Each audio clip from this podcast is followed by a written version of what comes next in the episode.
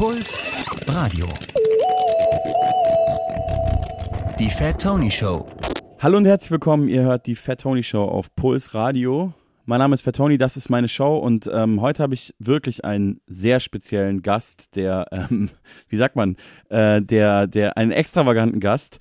Ähm, wir können über alles Mögliche reden. Es gibt so viele Themen. Ich habe mich äh, wie immer ein bisschen ganz wenig schlecht vorbereitet. Erstmal herzlich willkommen, Francesco Wilking. Hallo. Na, wie geht's? Gut. Äh, ich habe ein paar Interviews gehört von dir und ich war auf deiner Wikipedia-Seite Oh, und da standen echt noch mal ein paar Sachen, die ich nicht wusste. Wir kennen uns ja jetzt auch schon eine Weile. stimmt. Also, man muss es erstmal ordnen. Du bist in erster Linie Sänger und Songwriter. Aha. Du hast mindestens drei Bands. Du Ja. hast mehrere Bands. Aha. Du machst Filmmusik, du machst Theatermusik. Aha. Du hast verschiedene Backgrounds. Du bist aufgewachsen in Lörrach. Ja. Da fangen wir an. Das finde ich gut. Lörrach. Bei uns ist es ja immer so ein äh, Running Gag gewesen auf Tour, weil mein DJ, Reddy, wie er mittlerweile heißt, der hatte mal eine Aufgabe in einer Show, da musste er immer den Städtenamen sagen, in dem wir gerade waren. Und wir waren irgendwo, ich habe vergessen wo, auf jeden Fall nicht in Lörrach. Und er hatte vergessen, wo wir waren und hat dann Lörrach gesagt. Und das war ein ganz weirder Moment. Auch weil es da keinen Reim drauf gibt. Ja, stimmt. Es gibt. Ja, da denke ich noch mal, da denke ich drüber nach, während du sprichst, später mal länger. Ähm, aber wie ist es? Wie ist es in Lörrach aufzuwachsen? Ich weiß nicht, wie es jetzt gerade im Moment ist, in Lörrach aufzuwachsen, weil sich Lörrach, glaube ich, sehr stark verändert hat in den letzten 30 Jahren oder sowas. Aber als ich da aufgewachsen bin, war das ein sehr, sehr piefiges Kleinstädtchen, wo so eine Straße durchging. Und dann war da ein Hertie und eine Sparkasse. Und wenn man die Straße immer weitergegangen ist, dann war dann irgendwann die Schweizer Grenze und dann hat Basel angefangen.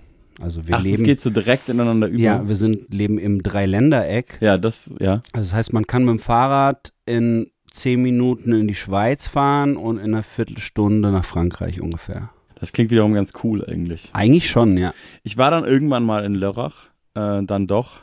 Und es sah, es sieht auf jeden Fall immer noch so aus, wie du es beschreibst. An dem Tag war irgendein Marathon oder so. In Lörrach? Ja, oder irgendein Fahrradrennen oder so. Da Na, da sind öfter mal Sachen, das hat irgendwie angefangen, als ich so Jugendlicher war, haben die angefangen mit so Ambitionen, also haben angefangen, sich so äh, Kunstwerke, Stu Skulpturen in die Innenstadt zu stellen für Millionen von äh, Mark damals noch und Ja. haben versucht, irgendwie die Fußgängerzone aufzuhübschen, haben einen riesigen Konzertsaal dahin gebaut, äh, Burghof heißt es.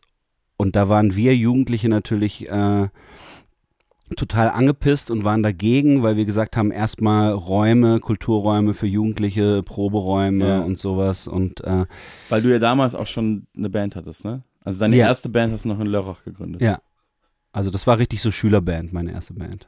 Und ist das auch die, von der man heute noch lesen kann, Kicking Edgar Allan Poe? ja.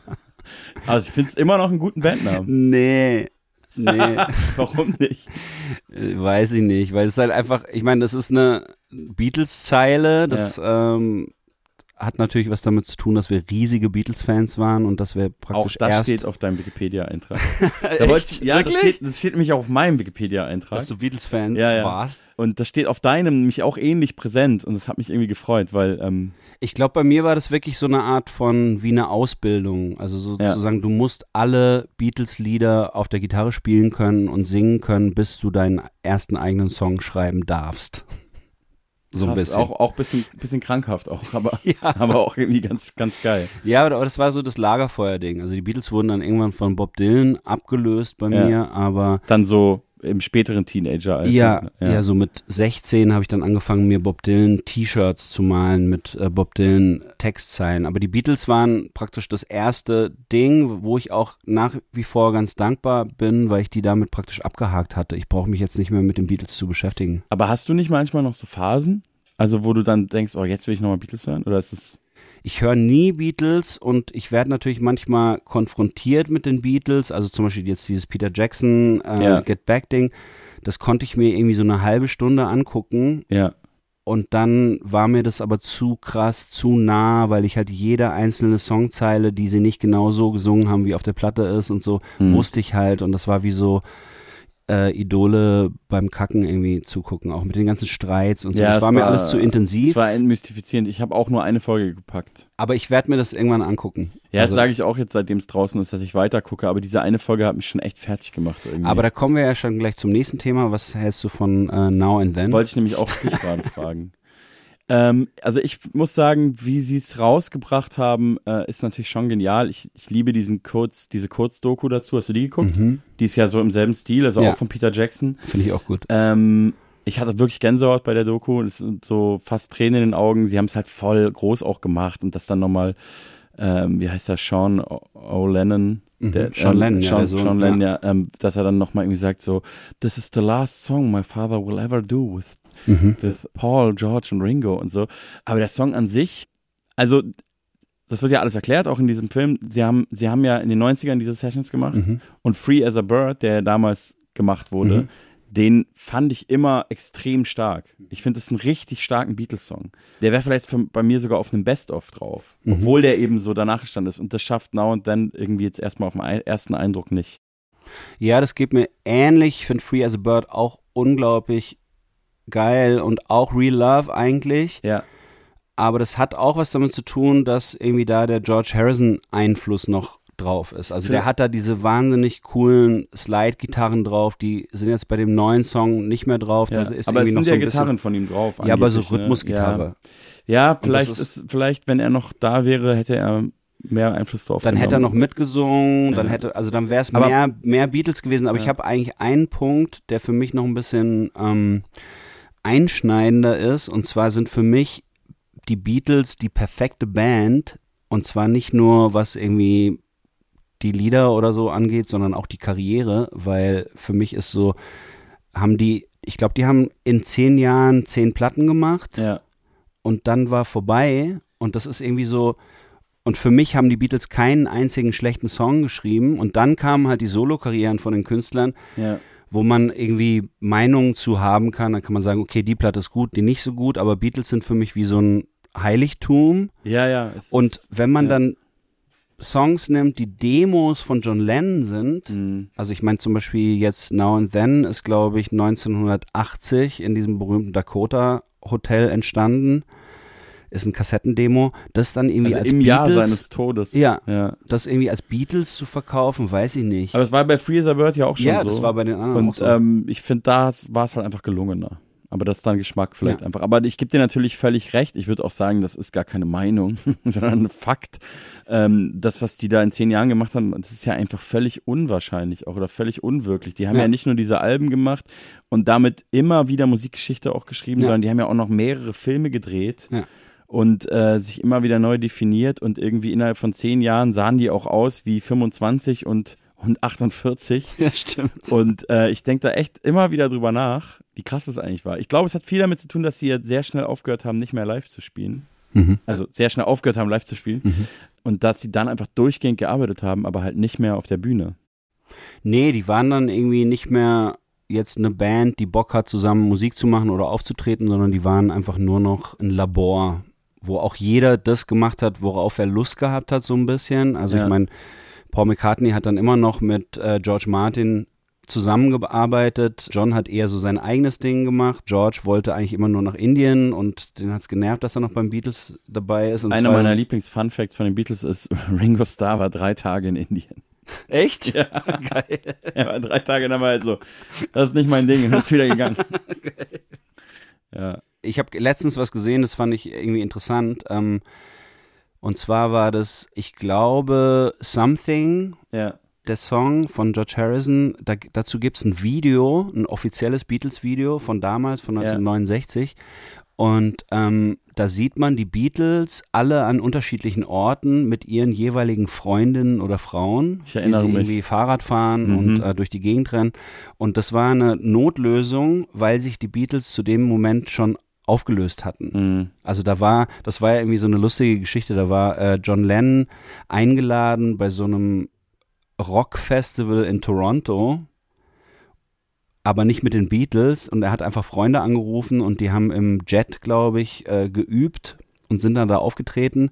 Und dann hat auf dem Rückweg hat John Lennon gesagt, okay, wir sind jetzt die Plastic Ono Band und Mhm. mit euch habe ich Bock Musik zu machen. Beatles gibt's nicht mehr. Da war auch eben Eric Clapton dabei und Klaus, Klaus Vormann, Vormann war dabei. mein Kumpel. Liebe Grüße. Shoutouts. Und dann hat John gesagt, okay, die Beatles gibt's nicht mehr. Und dann hat Paul gesagt, ah, fuck, das hätte ich lieber gesagt. Mhm. Und dann haben sie dieses Video praktisch äh, jeder allein mit seiner Freundin äh, gedreht. Das fand ich so ein bisschen traurig, aber irgendwie auch schön. Mhm.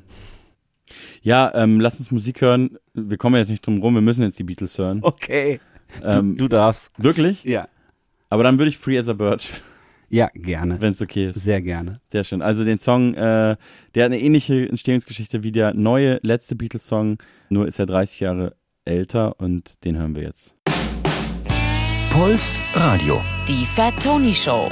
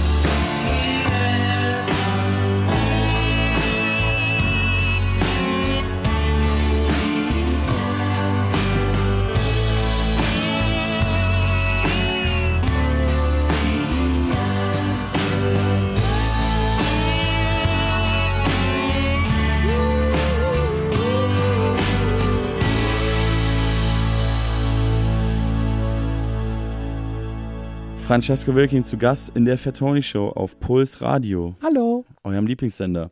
Ja, ich hatte die Beatles eh auf dem Zettel an möglichen Gesprächsthemen, wo aber noch einiges draufsteht. stimmt es, dass du eine Radiosendung über die Beatles hattest als junger Teenager auf Radio Basel? Ja, das ist krass. Ist es, steht es auf Wikipedia? Ja, ich habe mich nicht so, kr- ich war nur auf Wikipedia. Nein, ich war, ich, das steht tatsächlich auf deinem Wikipedia, in deinem Wikipedia-Eintrag, ja. Ja, das stimmt. Und ähm, ich habe keine Ahnung, wo das äh, durchgesickert ist. Und das war ja wirklich, äh, also ich war wirklich 13 oder 14 oder sowas. Und es gab bei uns ähm, ein Radio, das hieß Radio Dreieckland. Das Mhm. äh, war so ein freies Radio, also Mhm. ein unkommerzielles Radio, wo alles Mögliche kam. Hauptsächlich eigentlich links, Antifa, queer, Ja. äh, Leute aus allen Ländern und so. Und dann Ja. waren halt diese drei 13-Jährigen, 14-Jährigen, die einmal in der Woche eine Beatles-Sendung gemacht haben. Und was wir eigentlich hauptsächlich gemacht haben, war einfach Sachen aus Beatles-Biografien abzulesen. Ich find's, ich find's wirklich mega cool, weil ich habe auch recht früh mit Radio angefangen in München damals, ähm, aber nicht so früh. Und hätte man mir mit mit 12, 13 eine Radiosendung gegeben und ich hätte es bestimmt gemacht, dann hätte ich, dann wäre das das Gleiche gewesen. Auch Beatles. Ich hab, weiß auch noch, dass es gab irgendeinen Radiosender damals, ähm, da lief einmal die Woche, es war nicht leider nicht eure Sendung, weil die, das haben wir nicht empfangen. Aber es gab irgendwo, ähm, das war irgendein Jazzradio oder so, aber da lief dann jeden Sonntag Frühstück mit den Beatles. Und ich habe es jeden. Sonntag gehört. Na, das gab es bei uns in Freiburg dann auch. Ich habe ja dann in Freiburg studiert Da wollte ich eh, das ist gut, dass du die und Übergänge bin da auch baust. zum freien Radio. Ja. Und da hatte ich auch mehrere Sendungen. Ich habe eine Zeit lang das Mittagsmagazin gemacht und dann habe ich eine Zeit lang das Morgenmagazin gemacht. Das war noch geiler, weil da hat man sich am Abend vorher im Sender den Schlüssel geholt und ist um 6 Uhr morgens am nächsten Tag hat man den Sender aufgeschlossen, alle Geräte angemacht. Wow. Und dann hatten wir, glaube ich, Sendung von 6 bis 9 oder sowas. Das und ist ja auch die Radio Primetime. Ja. Die Morning, die lustigen Morning Mans und Morning Womans verdienen euch auch am besten, soweit Na, ich wir weiß. haben ja gar nichts ja, verdient, ja, klar. aber Aber Patrick und ich haben, äh, glaube ich, immer die ersten zwei Stunden nur Platten aufgelegt, ohne zu reden, weil wir halt einfach noch nicht konnten, wir konnten noch nichts sagen. Seid ihr dann auch, äh, wie, wie alt wart ihr da? Oder wie alt warst du da? Wann bist du nach Freiburg? Ich bin nach Freiburg so mit 21 oder 20 oder sowas, dann waren wir Anfang 20, ja. Und warst du dann auch manchmal, also hast du dann auch manchmal durchgemacht? Ja. Ja. Und bist dann in Sender und hast Platten aufgelegt. Genau, dann sind wir in Sender und irgendwann haben wir angefangen, äh, Freunde anzurufen. Also so Schreckanrufmäßig. Ja. Also damals war ja das Festnetz noch ein Thema und dann hat, haben wir einfach Freunde angerufen und haben die einfach geweckt in unserer Sendung. Also Ah, aber gibt's das noch irgendwo? Radio Dreieckland gibt Nee, ich meine, also so- Radio, nee, Hast du Auf Aufnahmen von deiner Sendung? wir haben sicher ein paar aufgenommen. Das war ja auch so eine lustige Zeit, weil das so, äh, das war eine Zeit, wo es noch alle möglichen Abspielmedien und Aufnahmemedien parallel gab, sozusagen. Ja. Also da gab es gab's ein Studio und in dem Studio war ein Tonbandgerät, Ja. ein Kassettenrekorder, ein Minidisc-Player, ein ADAT-Player. Also es war wirklich, Ich, ich erinnere mich auch noch an diese Zeit, wo man alles, wo man auch zu Hause noch einen Walkman hatte und einen Minidisc-Player und einen Ja. Discman. Ja. Weil es auch einfach äh, immer sehr schnell was Neues gab. Ja. Ja. Discman mit Anti-Schock-System. Total geil. Das ist ja jetzt auch wieder, wenn jetzt irgendwie das Internet weg ist bald, ist der Discman wieder eine Option auf jeden Fall. Ich find's gut, dass wir direkt in so eine in so eine weirde äh, Verschwörungsrichtung gehen, aber ja, man weiß es nicht. Es kann alles passieren. Ich habe da auch ich habe auch überlegt, ich eigentlich so einen MP3 -Player ohne Internetzugang hätte ich gerne wieder. Das ist schon gut, oder? Also Ja. ich mein, man sollte auch, wenn man noch von früher irgendwie ein gutes Tastenhandy hat, das sollte man eigentlich immer behalten. Also Ich habe ich habe eins. statt irgendwie hab so Ravioli-Dosen. das ist viel wichtiger. Ja, ich habe so ein geiles Club-Handy, was wirklich aussieht wie so ein Burner in, Ja, den, in den coolen Serien. Ja. Ja. vielleicht. Jetzt geht's direkt in so eine Prepper-Richtung. Gefällt mir eigentlich ganz gut, aber ähm, lass uns doch trotzdem das Thema wechseln. ähm, du warst dann in Freiburg und hast dann da weiter Musik gemacht, ne? Und Mhm. Ja. hast dann nämlich dort die Band Tele gegründet. Ja.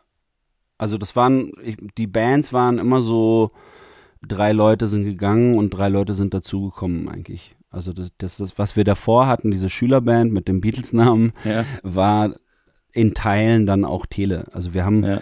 wir hatten eine kurze Zwischenphase, wo Tele eine coole Instrumentalband war, Ja. weil das irgendwie, das gab so eine Post-Rock-Bewegung in Chicago, die Ja. so Musik gemacht haben, die wir cool fanden, wo alles irgendwie wahnsinnig repetitiv und unrockig war und das, damit haben wir angefangen und dann haben wir so eine komische Art coolen Jazzrock gemacht und ich habe dann irgendwann angefangen, immer irgendwelche Zeilen drüber, also irgendwie so kurze Zeilen immer repetitiv drüber zu sprechen oder zu singen und irgendwann nach einem halben Jahr waren wir aber dann wieder eine ganz normale Popband.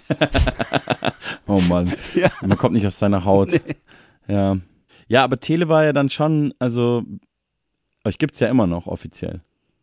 Gibt ja bestimmt ein paar. Leute, die auf dem Comeback warten. Ja, ich würde mal sagen, ähm, das Comeback kann tatsächlich sein, weil ich, wie ich das so immer beobachte, wie Menschen so funktionieren und dann sind alle irgendwie äh, Mitte 60 und haben nur noch so T-Shirts von Zildjian und von, von Gibson an und, äh, und haben Sonnenbrillen an, damit die, die Augen nicht so alt aussehen und bringen dann noch mal eine Platte raus als die Band, mit der sie vor 40 Jahren die letzte Platte rausgebracht haben. Sowas passiert ja immer und ich würde das für uns auch nicht ausschließen, wenn wir dann irgendwann mal richtig, wenn uns gar nichts anderes mehr einfällt. Nee, nee, stimmt aber auch gar nicht. Wir, weil erstens haben wir uns nicht aufgelöst Ja. und haben nur nicht weitergemacht, weil wir nicht noch eine Teleplatte machen wollten. Wir hatten irgendwie Angst, dass wir uns wiederholen. Zweitens haben wir uns nicht gestritten. Wir mögen uns immer, immer noch alle und sehen uns auch öfter. Und drittens haben wir tatsächlich 2017, 2016, 2017 sowas mal so zwei Sessions gemacht, wo äh, coole Lieder bei rauskamen und wir aber niemanden delegiert haben in der Band. Sich drum zu kümmern. Ja, Ja. Das braucht immer jemand, der sich kümmert. Das ist das Problem auch beim Musikmachen. Oder generell. Ähm, aber ihr habt, euch gab's ja, also wie viele Platten habt ihr gemacht? Äh, wir haben eine EP am Anfang gemacht, oder nee, wir haben erst eine Platte gemacht, dann eine EP, dann noch eine Platte, noch eine Platte, noch eine Platte. Vier, vier Platten und eine EP. Ja. Und ihr wart ja schon, äh, wie nennt man das denn? Erfolgreich in dieser Indie-Welt, oder? Wir waren vordergründig erfolgreich. Okay. Ähm, Also wir waren nicht erfolgreich in dem Sinne, dass wir irgendwie gesagt haben, okay, jetzt sind wir richtige Musiker, weil wir unseren Lebensunterhalt davon bestreiten können. Da das nicht, ja? Nee, das war auch so eine ganz komische Schere, die in meinem Kopf irgendwie nicht auf. Nee, eine Schere geht nicht auf. Ja, ich weiß, Das- was du das meinst. war Das was, ging was- was in meinem Kopf nicht funktioniert hat. Also wir waren zum Beispiel bei Stefan Raab Ja. äh, in seinem Bundesvision Song Contest und Ja. dann waren wir auch bei, äh, wie hieß das? Verstehen Sie Spaß? Nee. Weiß ich nicht, Harald Schmidt Show. Ich weiß nicht von welchen. Stefan Raab Show? Wie hieß die Show von Stefan Raab? Ach so, äh, äh, TV Total. TV Total waren wir eingeladen und ich habe tatsächlich, ich saß da und wusste, okay, wir sind jetzt richtig in Fernsehen, Ja. Primetime und sowas und ich habe wie gewartet auf den Moment, dass Stefan mich fragt und kann man davon leben? Also ich meine, diese Frage, die man ja immer hasst, die Ja. hatte ich mir in dem Moment tatsächlich Damit du gewünscht, sagen kannst, nein. um zu sagen, ich krieg Hartz IV, Ja. um praktisch diese diese äh, diesen, diesen ja. Kontrast aufzumachen von wegen, ey, du bist gerade äh, unglaublich sichtbar, aber du hast überhaupt keine Kohle. Ja, ist crazy. Das ist aber so, wenn man da nicht selber mal drin war, dann, dann, man stellt sich's immer so vor. Ne? Ich habe ich hab mal ein Interview mit Haftbefehl gesehen. Da Mhm. hat er irgendwie erzählt, dass er Drogen verkauft hat oder Drogen gekauft hat bei einem Rapper aus Frankfurt, der damals schon auf Viva lief. Und er hat gar nicht, kam gar nicht, also wieso verkaufst du Drogen? Und meinte dann eben in dem Interview selber so, heute versteht er, dass es eben nicht so ist, nur weil du auf Viva läufst oder irgendwo Ja, auf einer oder Bühne ganz stehst. schlimm, ganz schlimm die Landsendung, wo Megalo eingeladen war, aber nur die einzige Story über Megalo war, dass er immer noch äh, Pakete ausfährt. Bah. Und das stand dann immer, Megalo hat immer geredet und unten drunter ist ja dann immer diese Beschreibung, da stand immer so, berühmter Rapper fährt aber immer noch Pakete aus. Das fand ich irgendwie schrecklich. Gott. Also, aber das das, ist sowas, wo Leute dann äh, denken so, ah krass, okay. Und wir aber halt nicht. Also Nee, wenn ich irgendwie nicht, lese, Bildzeitung schreibt, äh, Jenny Elvers ist pleite, dann denke ich halt, ja klar ist sie pleite. Jeder kann pleite gehen. Jenny, also ja. Also was ich schon, wenn, wenn so US-Hollywood-Stars pleite gehen, da denke ich dann immer so, okay, was, was, Nicolas Cage war mal irgendwann insolvent. Da habe ich schon so gedacht, was, ja, aber Steuer, was ist aber passiert? wieso Steuer einfach? Naja, was heißt einfach? Also, Ne, einfach vergessen, dass du Steuern zahlen musst. ja, der Klassiker. Wer kennt's nicht? Also, Ja. man kennt's wirklich, aber bei ihm ist halt eine andere Liga. Gibt's denn noch Musik von Tele, wo du heute immer noch 100% dahinter stehst, beziehungsweise einen Song, wo du sagen willst, den können wir gerne spielen? Ja, gibt es sicher. Ähm, obwohl das bei vielen Sachen, die ich gemacht habe, tatsächlich so ist, dass alles, was ich bis jetzt gemacht habe, finde ich irgendwie nach einer Weile scheiße. Hm.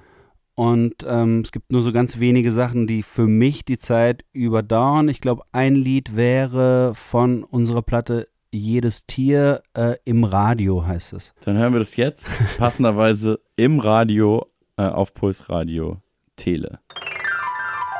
Puls Radio. Die Fat Tony Show.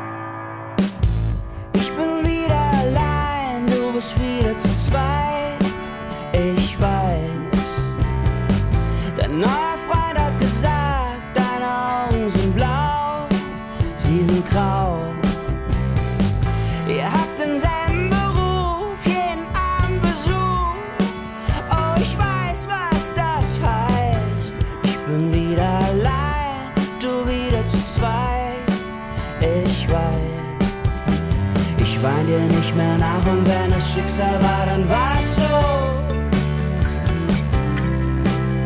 Ich bin leer und ohne Sorgen wie das Liebeslied im Radio. Du rufst mich an in der Nacht, ich reg mich auf und du lachst wie ein Kind.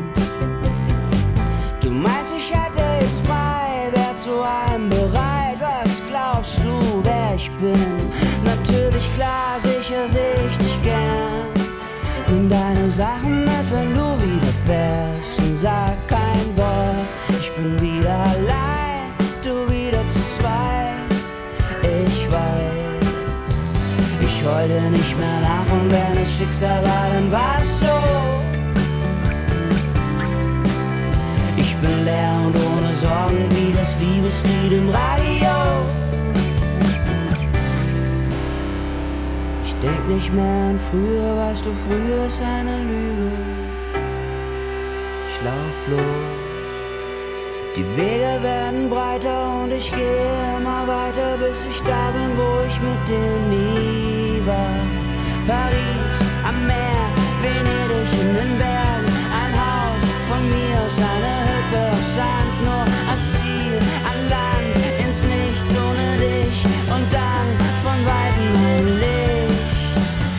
wein dir nicht mehr nach und wenn es Schicksal war, dann war's so. Ich bin leer und ohne Sorgen wie das Liebeslied im Radio. Ich schau nicht mehr zurück und wenn es Liebe war, dann war's so. Oh, oh, oh. Ich bin ruhig und gefasst wie die Verkehrsdurchsage im Radio,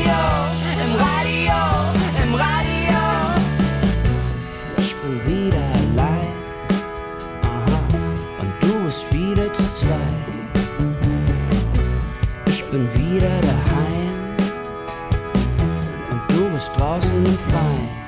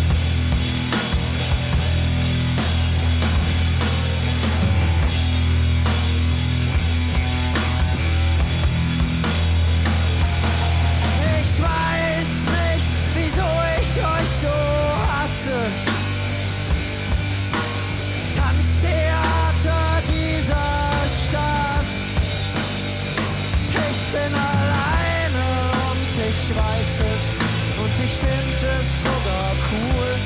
Und ihr demonstriert Verbrüderung.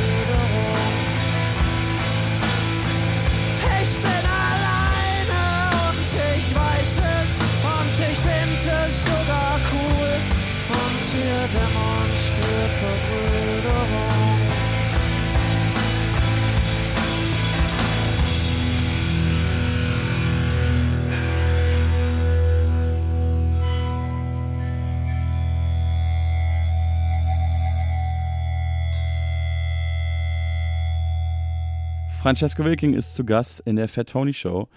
Wir gehen ein bisschen durch deine Biografie und deine Diskografie. Wir sind äh, immer noch in Freiburg. Du hast die Band Tele gegründet. Und dann. Und dann? ja, ich meine, ich will natürlich äh, darauf hinaus, dass du dann noch eine andere Band auf einmal hattest, durch die ich dich ja, oder mit der ich dich kennengelernt habe. Aber da hat es ja noch ein bisschen gedauert. Also wie war der Äh. Übergang zu von Tele zu die höchste Eisenbahn? Die höchste Eisenbahn ist ja vielleicht die Band, wodurch dich die meisten kennen könnten. die meisten heute Lebenden. Ja, oder so. Die, die, die, die Jugendradio hören. Ich glaube, wir haben irgendwann aufgehört, daran zu denken, mit Tele jetzt gleich, also ich meine, es gibt ja diese Mühle, die du auch kennst, ja, das ist die Mühle praktisch äh, Album-Tour, ja Album-Tour, genau, Album ja. Tour, Album Tour und äh, die Leute lassen sich nur auf Tour gehen, wenn du eine Platte hast und die Leute äh, wollen nur, dass du eine Platte machst, wenn du auf Tour warst. Nee, das funktioniert nicht. Ja, irgendwie ist es so. Ich, Aber es gibt so ein, es ich glaube so ja manchmal, es ist eine dieser Weisheiten der Musikindustrie, von denen sich keiner traut zu sagen, vielleicht stimmt das gar nicht. Aber ich werde es auch nicht rausfinden, weil ich traue mich auch nicht, es vorzuschlagen. Und genau, aber das, das, ist, bei uns gab es diesen, diese Mühle auch und wir haben dann irgendwann uns tatsächlich gefragt, ob das jetzt cool ist, irgendwie nochmal eine Platte aufzunehmen oder ob wir uns damit nur wiederholen und haben dann gedacht, vielleicht wiederholen wir uns, vielleicht machen wir mal eine kleine Pause und diese Pause währt sozusagen Bis bis, heute, jetzt. ja. ja. Aber in welchem Jahr waren wir jetzt eigentlich gerade? Also der Song, den wir gerade gehört haben? Der Song, den wir gerade gehört haben, ist, glaube ich, 2009 oder sowas. Die jedes Tier oder 2008. Und Aber dann, es gab euch dann schon einige Jahre auf jeden Fall. Also vier Alben hast du ja auch gesagt. uns gab es irgendwie ungefähr so zehn Ich Jahre. wollte gerade sagen, die ja. ganzen Nullerjahre Ja, eigentlich. genau, zehn ja. Jahre. Und dann haben wir diese letzte Platte gemacht, jedes Tier, und sind damit nochmal auf Tour gegangen. Und dann haben wir gesagt, okay, wir machen jetzt Päuschen. Und dann habe ich ziemlich schnell äh, Moritz Krämer kennengelernt und wir hatten, haben so erst so ein paar Konzertchen zusammengespielt mit Liedern, die wir gerade so rumliegen hatten. Haben dann angefangen, uns gegenseitig zu begleiten. Dazwischen war dann aber der Umzug nach Berlin, oder? Ach so, der war 2001 schon, also praktisch Ah, okay. ganz, ganz die Anfänge von Tele sind in Freiburg Ah, und dann ihr seid dann alle als Band. einer nach dem anderen sozusagen, Ja, ja. mhm. Also wir haben unsere er, unsere zweite Platte, wovon sollen wir leben, noch in Freiburg halb aufgenommen und halb in Berlin. Und die meiste Zeit waren wir dann aber in Berlin Mhm. eigentlich. Also du bist schon sehr lange in Berlin. Seit 2001, ja. Genau, und du hast Moritz Krämer kennengelernt. Dann habe ich Moritz Krämer Für die, die es nicht wissen, das ist der andere Sänger von deiner Band, die höchste Eisenbahn. genau. Und auch der andere Sänger von deiner anderen Band, deiner neuesten Band, über die wir auch noch reden müssen dann. Stimmt. Ähm, genau. Nee, und dann haben wir das, die höchste Eisenbahn ist eigentlich so geboren, dass Moritz Booker Mario gesagt hat, ey, mach mal was zusammen, das könnte irgendwie passen und hat uns dann gleich für ein Konzert gebucht und dann haben wir ein Konzert zusammen gespielt und dann fanden wir das gut und haben noch ein Konzert gespielt und dann haben wir so eine Idee gehabt, dass wir äh, Konzerte in verschiedenen Städten spielen, wo dann auch immer Freunde dabei sind. Mhm. Und dann suchen wir uns eine Backing-Band dafür und das war dann Max Schröder und ähm, Felix kam dann erst eins später dazu und dann haben wir aber nur zwei von diesen Konzerten gemacht, die wir als Mhm. große Reihe angedacht hatten und zwar eins in Berlin mit Judith Holofernes und eins in Halle mit Giesbert zu Knüppelhausen.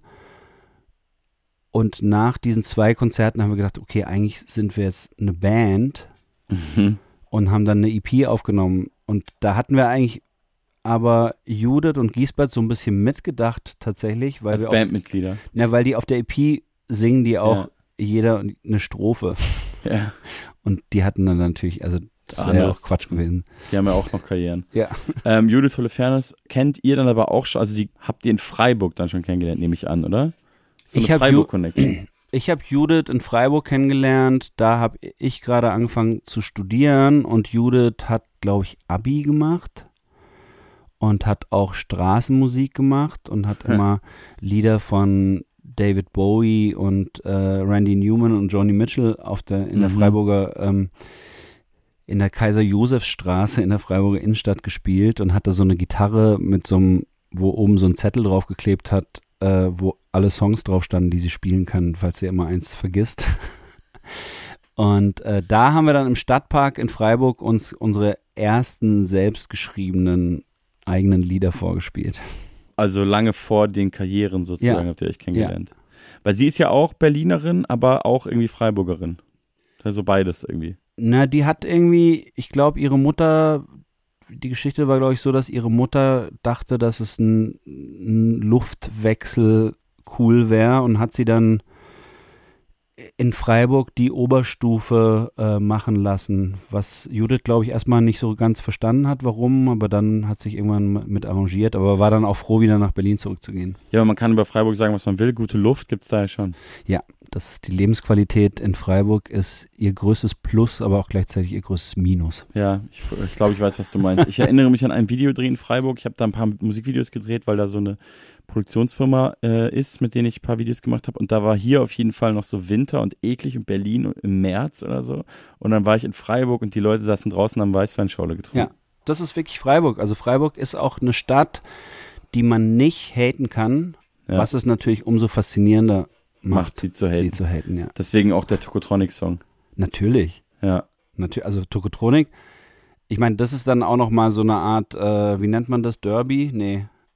Also ich meine, Dirk ist aus, äh, aus Offenburg. Und das Off- ist gleich offen- bei Lörrach, oder? Offenburg ist die, ist das kleine hässliche Geschwister von Freiburg. Ah, okay, Also deswegen- deswegen das ist- Derby. Offenburg ist Freiburg in Scheiße sozusagen. Und äh, ist ja klar, dass Dirk dann irgendwie in so eine Stadt wie Freiburg kommt und ähm, das erstmal richtig kacke findet. Okay. Haben sich Tokotronik auch in Freiburg gegründet? Nee, die haben sich in Schon Hamburg, in Hamburg, gegründet, ja, ja. okay. Ja. Jetzt bin ich ein bisschen vom Weg abgekommen. Macht Ähm, äh, genau, ihr habt dann äh, die höchste Eisenbahn gegründet, hast du gerade erzählt. Mhm. Ich habe äh, Moritz kennengelernt, weil er äh, in unserem Studio zusammen mit Patrick, also Patrick Reising, der Keyboarder von Tele, mit dem ich ungefähr mit zehn oder elf Jahren angefangen habe, Musik zu machen. Hat er auch die Beatles-Sendung mit moderiert? Ja. Nee, nee, nee, nee, Patrick äh, hat nicht die Beatles-Sendung mit Okay. moderiert. Da war, das war die, das eine äh, Ding in meinem Leben, wo er nicht dabei war. Okay. Auf jeden Fall hat äh, Moritz mit Patrick zusammen seine erste Soloplatte aufgenommen und ähm, weil es in unserem Studio war, haben wir uns da kennengelernt. Komischerweise haben wir uns nicht in Freiburg kennengelernt. Wir haben, glaube ich, vier Jahre ein paar Straßen voneinander weg in Freiburg gewohnt. Und Das hätte ich gar nicht für möglich gehalten, dass man sich in Freiburg nicht kennenlernt. Na, ist schon eine große Stadt. Ja, im Vergleich zu Lörrach. Also meine ich jetzt nicht gemein, aber ich meine, also wenn man Musik macht und sich nicht kennenlernt, das finde ich. Ich glaube, er hat da noch nicht so richtig Musik gemacht. Also er hat unsere Band mal gesehen, aber wir haben uns nicht kennengelernt. Ich glaube, er, er hat irgendwie so ein paar Solo-Auftritte in Kneipen oder sowas gemacht oder mit einem Freund als Duo, aber nicht so richtig. Ja, auf jeden Fall habt ihr die höchste Eisenbahn gegründet, eine Band mit zwei Sängern, was ja eh schon selten ist oder was Besonderes ist. Und gerade du kamst ja schon aus einer Band als Frontmann. Und ich Aha. finde das faszinierend, weil es ja schon also selten ist und ich glaube auch deswegen, weil es egomäßig ja für viele Leute, die, sag ich mal, vorne in einer Band singen wollen, irgendwie gar keinen Platz für jemand anders gibt. Das fand ich immer ja ein Alleinstellungsmerkmal und sympathisch, dass es bei euch einfach zwei Sänger gibt. Ich finde, das ist aber auch immer das Dilemma, weil man möchte irgendwie im Licht stehen, aber man möchte irgendwie doch nicht so krass im Licht stehen. Man möchte nicht, dass das Licht so grell ist.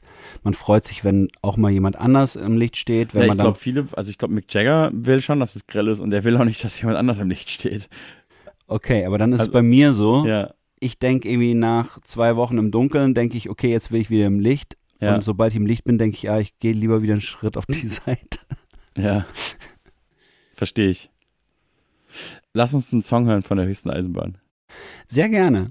Aber jetzt suchst du hier einen aus. Gut, dann weiß ich schon, also das kann man ja kurz noch vielleicht dazu erzählen. Wir haben uns kennengelernt ich weiß nicht mehr in welchem Jahr das war, das muss so 2014 gewesen sein. Mhm, kann sein. Auf einem Festival, ich glaube in Mainz oder so. Open Flair, Open Ohr, irgendwie Nee, nicht sowas? Open Flair. Open Ohr klingt logischer. Open Flair ist irgendwo anders. Open Ohr, glaube ich. Ja, und da hat nämlich Mine gespielt. Krass, stimmt. Und ähm, ich war damals zu Gast schon bei Mine. Das war auch vor, bevor wir ein Album zusammen gemacht haben, Mine und ich. Und das war auch so ein bisschen vor meinem eigentlichen musikalischen Durchbruch. Ich glaube, ich war, ich war noch am Theater angestellt und so. Und du hast mich angesprochen auf diesem Festival. Ich habe dich angesprochen, weil ich dich sozusagen erkannt habe. Als Rapper, genau. als Rapper erkannt habe und weil ich diese EP von dir mit dem alten Mann mit dem Wu-Tang-T-Shirt geil fand. die Zeit halt aller Hypes, ja. Und du, und, ähm, Das war die Zeit Das war genau wahrscheinlich, die Zeit. Das oder? Ja. kam 2014 raus, die EP. Und das war auch schon für meine damaligen Verhältnisse halt mein Zenit. Da ging es schon ab, aber im Vergleich zu heute, äh, es war noch vor Yo Picasso, was ja so erst mein Einstieg dann ins Und war die Musiker- Zeit auch hier äh, das mit Yuzu Yu und, und Edgar Wasser zusammen, dieses übertreibt nicht deine Ich Rolle? glaube auch, ja. Das muss Das alles ich ungefähr die gleiche Zeit gewesen sein. Also es war, glaube ich, 2014 alles. Und das, das Lustige war, du hast mich angesprochen und gesagt, was machst denn du hier? Weil das war ja schon so ein Indie-Festival. Ah, krass. Und ähm, da war kein, kein Rap-Act. Und ich war ja Aha. auch nur irgendwie zufällig in der Stadt und hab dann da, ich glaube, ich hatte schon einen Song mit Mine. Aha. Und ich kannte dich nicht und Mhm. war so, ah, krass und so. Und bin dann zu dieser Band zurück, Mhm. diese ganzen Mucker von Mine damals. Und die waren dann alle so, hey, das war Francesco Wilking, hat der dich angesprochen? Krass, wieso, was wollte der von dir? Doch, das war wirklich so. Und ich so, ach so, ja, der kannte meine Musik. Und dann waren die alle so, boah, wie krass. Und für die warst du alle, Nein. doch, doch, das war wirklich so. Und damals hast du mir dann eure äh, Platte gegeben. Das war, war das eure erste Platte, Schau in den Laufhasen? Ja. Ja. Davor war noch eine EP, aber das Genau. war die erste Platte, ja.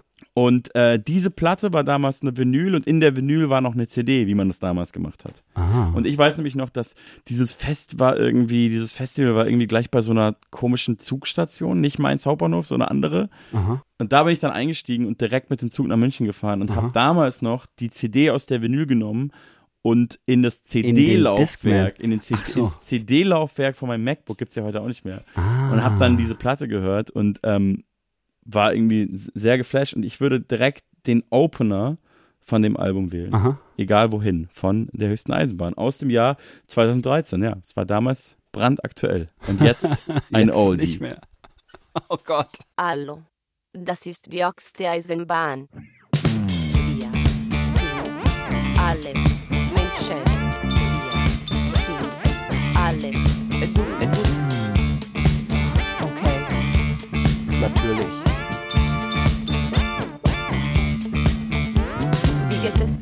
Nicht schlecht, nicht gut, wahrscheinlich genau wie dir, nur du gibst nicht zu. Mir geht es gut. Ja klar, so siehst du aus, dein Mars scheint ein ganzes Sonnensystem raus. Warum so rüde? Weil ich wütend bin, weil ihr überall seid, wo ich hingehen will. Mit euren Traumreisen, euren Geldversprechen, eurem schneeweißen Smartphone-Lächeln. Egal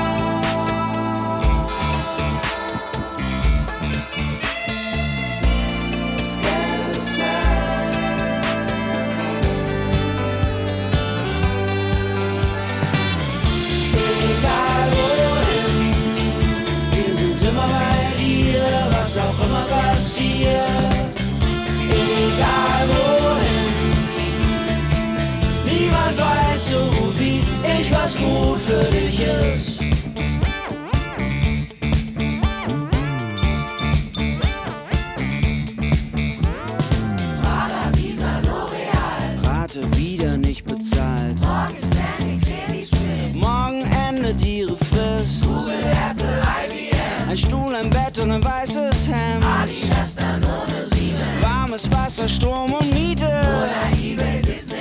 Nur noch Liebe und nicht mehr Streit. Sex bis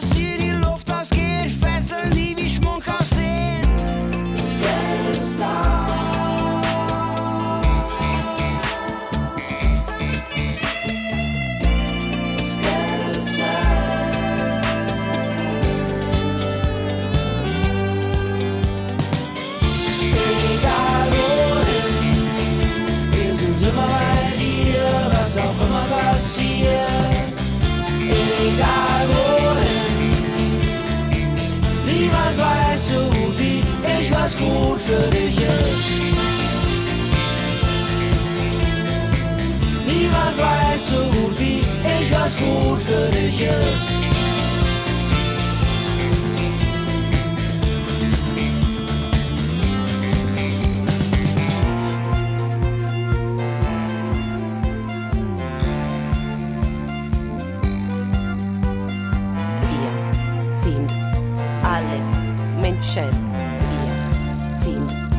Alle gut.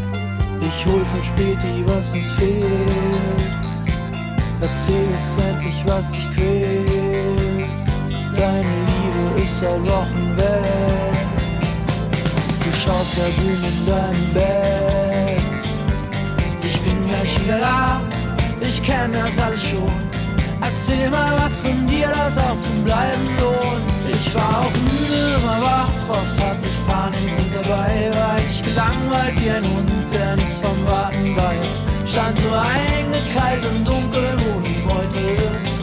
Ich hatte Angst, wenn alle gehen, dass man mich vergisst. Sie schreien, dieser Ort ist für alle da. Und dann schließen wir ab und platschen im Wasser. Sie schießen Licht in die Luft und lieben sich. Ich weiß nicht, was ich muss, ich muss es ja nicht. Ich muss ja nicht, egal wohin. Wir sind immer bei dir, was auch immer passiert. Egal wohin. Niemand weiß so gut wie ich, was gut für dich ist. Puls.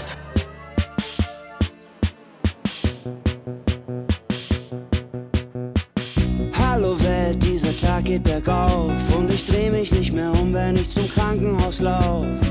Ich bring das Frühstück und leer den Müll. Ich zieh die Vorhänge zurück, wie man ein Denkmal enthüllt. Alles ist grau, grau, Nebel und Rauch. Jemand hat den Himmel und die Straße vertauscht. Hallo Welt, ich bin noch nicht da. Eher drüber gestolpert, als ob alles ein Traum war.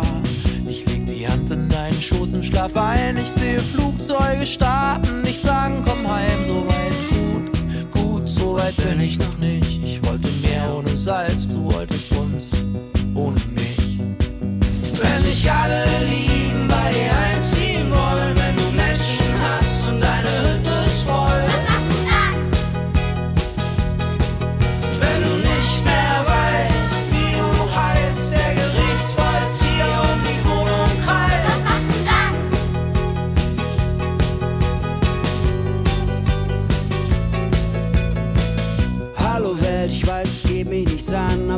sein, dass dein Lächeln dir früher viel besser stand? Und jetzt die Preisfrage. Wer hat deine Konten gesperrt? Du ziehst die Schultern hoch, als ob das nichts Besonderes wäre. Alles ist Sport, Jedes Tor ein Sieg. über die Furcht.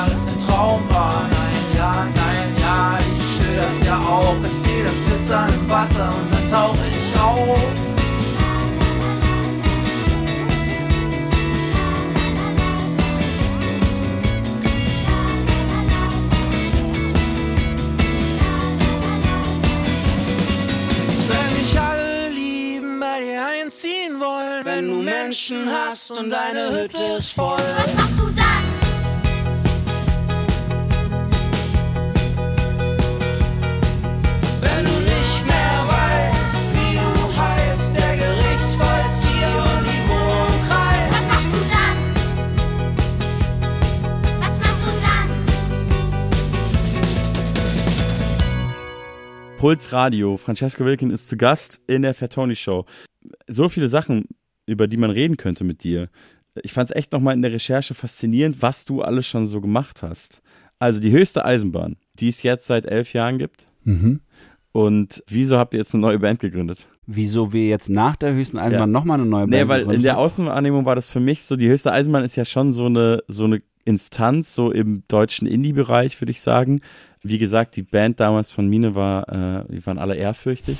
und es gibt bestimmt viele Leute, die auf eine neue Platte warten. Aber was machen Francesco Wilke und Moritz Krämer? Die machen eine neue Platte, auch wo beide wieder singen, aber gründen eine neue Band dafür mit einem neuen Namen. Und aus so einer Musik-Business-Sicht ist es ja vielleicht erstmal, sag ich mal, sich selber eine Hürde in den Weg legen.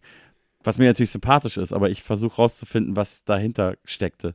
Auf jeden Fall. Also das ist auch tatsächlich gar nicht als Business Move gedacht, sondern das war einfach nur aus einer kreativen Idee raus. Also es, die Sache war halt die, dass Moritz und ich uns eine Geschichte ausgedacht haben und die, die gab es halt dann.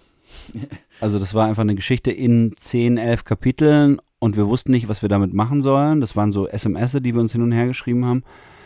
Aber Ähm, wieso habt ihr euch eine Geschichte ausgedacht in SMS-Form? weil äh, eine Frau an uns rangetreten ist und hat gesagt, habt ihr Bock, einen Roman zu schreiben? Und wir Zu so, zweit äh, auch. ja, Okay. und wir so, äh, okay. Weil sie eure Texte so gut fand. Ja. Und die Frau ist von einem Verlag, oder? Ja. Ah, okay. Und alles, was dabei rausgekommen ist, ist war dieser SMS-Verkehr, wo eine Geschichte draus wurde. Und ihr habt euch das dann angeguckt und habt gemerkt, das sind halt Songtexte. Ja. Okay, das verstehe ich. Und ähm, also ist nichts aus dem Roman geworden und dann wussten wir aber auch nicht, was wir mit den Texten machen sollen und dann sind wir zu unserer Band hingegangen, haben gesagt, ey, wollen wir irgendwie daraus ein Konzeptalbum machen und die waren so, äh, nee, lass lieber was anderes machen. Okay, ach so. Okay. Und deswegen haben wir dann andere Leute gefragt. Ah, okay. Also ihr, es, es hätte auch um ein Haar ein höchstes Eisenbahn-Konzeptalbum werden können. Ja. Aber wurde es dann nicht. Ja. Und okay, verstehe. Und jetzt habt ihr so eine Art neues Aber das Supergroup kann auch sein, gegründet, dass es nicht stimmt. Also es kann auch sein, dass dass, du dir das jetzt gerade ausgedacht hast. nee, dass es nur in meiner Wahrnehmung so war und Ja. dass es in Wirklichkeit diesen Moment nie gegeben hat, wo die gesagt haben, nee. Oder vielleicht wir haben gar nicht gefragt, weil wir da an irgendeinem anderen Punkt waren, wo wir über irgendwelche anderen Sachen geredet, das weiß ich nicht mehr so genau. Ja, das kann ich nachvollziehen. Das geht mir auch oft so. Oder es kann sein, dass die Reaktion nur einfach nicht super begeistert war und dann hast du gedacht, naja, die haben keinen Bock. das kann auch sein. alles sein. Das kann auch sein. Also diese, diese ganz grundsätzliche Ablehnung kann ich mir eigentlich nicht vorstellen, weil zum Beispiel Felix, unser Bassist, schon immer ein Musical mit uns machen wollte. Wo ich dann wiederum nicht so genau weiß, aber Naja, eure neue Band heißt Arthur und Vanessa. Wir haben es ja Genau. noch nicht einmal ausgesprochen bis gerade. Und das äh, Album, was vor kurzem erschienen ist, heißt auch Arthur und Vanessa. ja. Und ähm, ich habe ja so ein bisschen das Gefühl gehabt, es ist wie so eine Supergroup, weil ich ja viele Mitglieder der Band Aha. schon so wahrgenommen hatte davor oder aus anderen Projekten kannte. Also äh, zähl mal auf, wer alles dabei ist.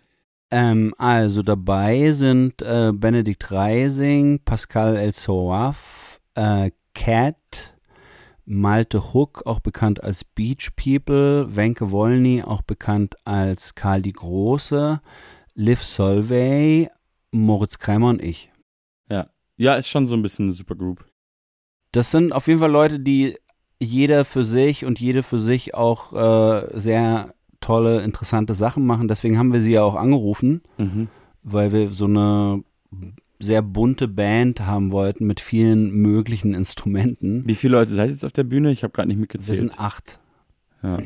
Und im Studio war das halt geil, weil dann haben wir einfach, wir hatten ja den Text schon und dann haben wir praktisch den Text genommen und haben an jedem Tag von diesem zehntägigen Studiobesuch haben wir an jedem Tag ein Lied geschrieben und aufgenommen. Also praktisch immer die Musik zu dem Text gemacht. Habt ihr das hier gemacht? Nee, ihr wart doch. Nee, wir waren in Bremen im, im Studio von Pascal, der auch äh, Schlagzeug und Percussion spielt auf Wart ihr nicht auch ähm, in Bayern irgendwann am Ammersee? In Bayern am Bei Ammersee, bei, Freund von Wenke und bei Lukas Genau. waren wir, als wir für unsere ersten Konzerte geprobt Ah, haben. okay. Das war auch sehr schön. Weil Lukas wiederum ja ähm, auch bekannt als Bastler Teil meiner ersten Band war, zehn Jahre heißt lang. der auch Bastler? Als Produzent, ja. Ach geil. Seitdem, also den Namen hat er sich halt mit 16 gegeben. geil. Und äh, der Lukas war ja der äh, Produzent von Creme Fresh. mhm. Und bis heute Das Bandmitglied ich, ja. von Moop Mama. Ja. Genau, äh, kleine Musikerwelt. Da muss man sich hinweisen, wenn man auf Puls Radio eine Sendung hat, wenn irgendwas Bayern-Bezug hat. Das ist ganz wichtig. Ja, da muss ich bei mir irgendwie ähm, ein bisschen suchen. Du warst immer noch am Ammersee und hast geprobt. Das Ja. reicht schon. Dann ähm, würde ich sagen, wir hören einen Song von Arthur und Vanessa. Äh, ja, sehr gerne. Ich wünsche mir äh, Die Verlorenen. Ja, das ist auch so ein bisschen, ist die, wenn man so will, die Hitsingle der Platte. Das ist das einzige Lied, was ein bisschen, wie man sagen würde, nach vorne geht. das, ich bin da, glaube ich, dran schuld, weil jeder konnte sich was wünschen für die Aufnahmen und ich habe mir gewünscht, kein Schlagzeug. Ja. Und dadurch klingen die Sachen halt so und das ist das einzige Lied, wo wir uns dann aber, wo ich dann auch gesagt habe, okay, weil das forderte irgendwie sowas wie ein Beat. Jeder konnte sich grundsätzlich was für die Platte wünschen. Weiß ich nicht, ob die anderen sich alle so aggressiv irgendwas gewünscht haben. Ich habe die, ich hab die ganze Platte gewünscht, kein Schlagzeug. Ja. Also ich wollte kein, ich wollte keine Snare auf der 2 und der 4 haben. Weil ich dachte, ich will irgendwas Freieres. Ich will nicht irgendwie die ganze Zeit von einer scheiß Snare zerhackt werden, weil das ist, das ist Story of my life. Ich habe irgendwie, ich habe irgendwie keinen Bock eigentlich mehr auf Beats. Und ich hatte, Ja. glaube ich, noch nie Bock auf Beats. Ja, du sprichst mit dem Rapper, das ist natürlich auch Story of my life, aber ohne bin ich auch verloren. Also was soll ich denn ohne eine Wieso? Snare? Kannst du schön auf, äh, Ja, aber dann ist es so auf Spoken Lambert, Lambert Word, Klavier singen. Jazz. Ja, doch, das gibt ja auch den schönen Song, an dem du ja auch mitgearbeitet Ja. hast. Ähm, stimmt, da wollte ich auch noch mit dir drüber reden. Du hast ja an meiner aktuellen Platte auch an mehreren Songs mitgearbeitet. Ja, das war toll, aber lass uns doch vielleicht erstmal die Genau. Verlorenen Ich hören. wollte gerade sagen, jetzt hören wir erstmal Arthur und Vanessa mit Die Verlorenen. Puls Radio. Die Fat Tony Show. Wer sind die Verlorenen? Die draußen rumrennen, hinfallen und nicht wieder aufstehen können.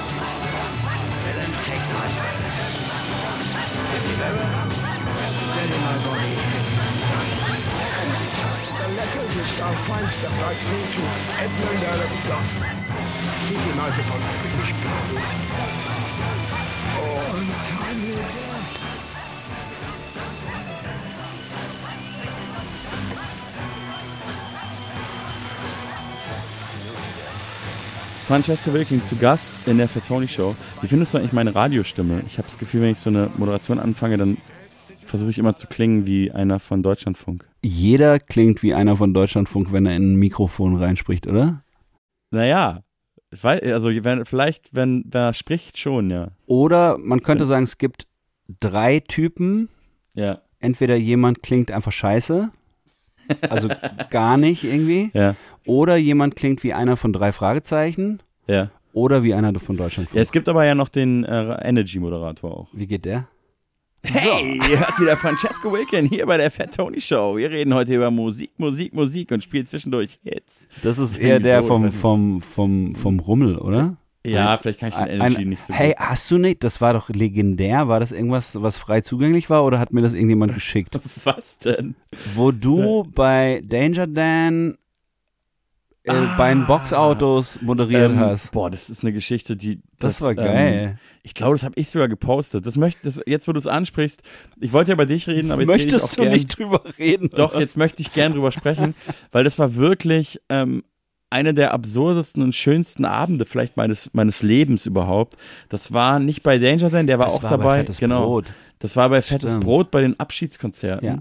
Ähm, Fettes Brot haben sich ja aufgelöst jetzt nach 30 Jahren und da waren jetzt vor ein paar Wochen, Monaten im Sommer waren zwei Abschiedskonzerte, Trabrennbahn Hamburg mit jeweils fast 30.000 Leuten, zwei Tage hintereinander. Mhm, ich weiß. Und- du hast doch gesagt, ich habe irgendwie schon zweimal vergessen, zu deinem Konzert zu kommen. Ich habe auch vergessen, da zu dem Fettes Brot-Konzert zu kommen. Warst du eingeladen? Ja. Oh Mann.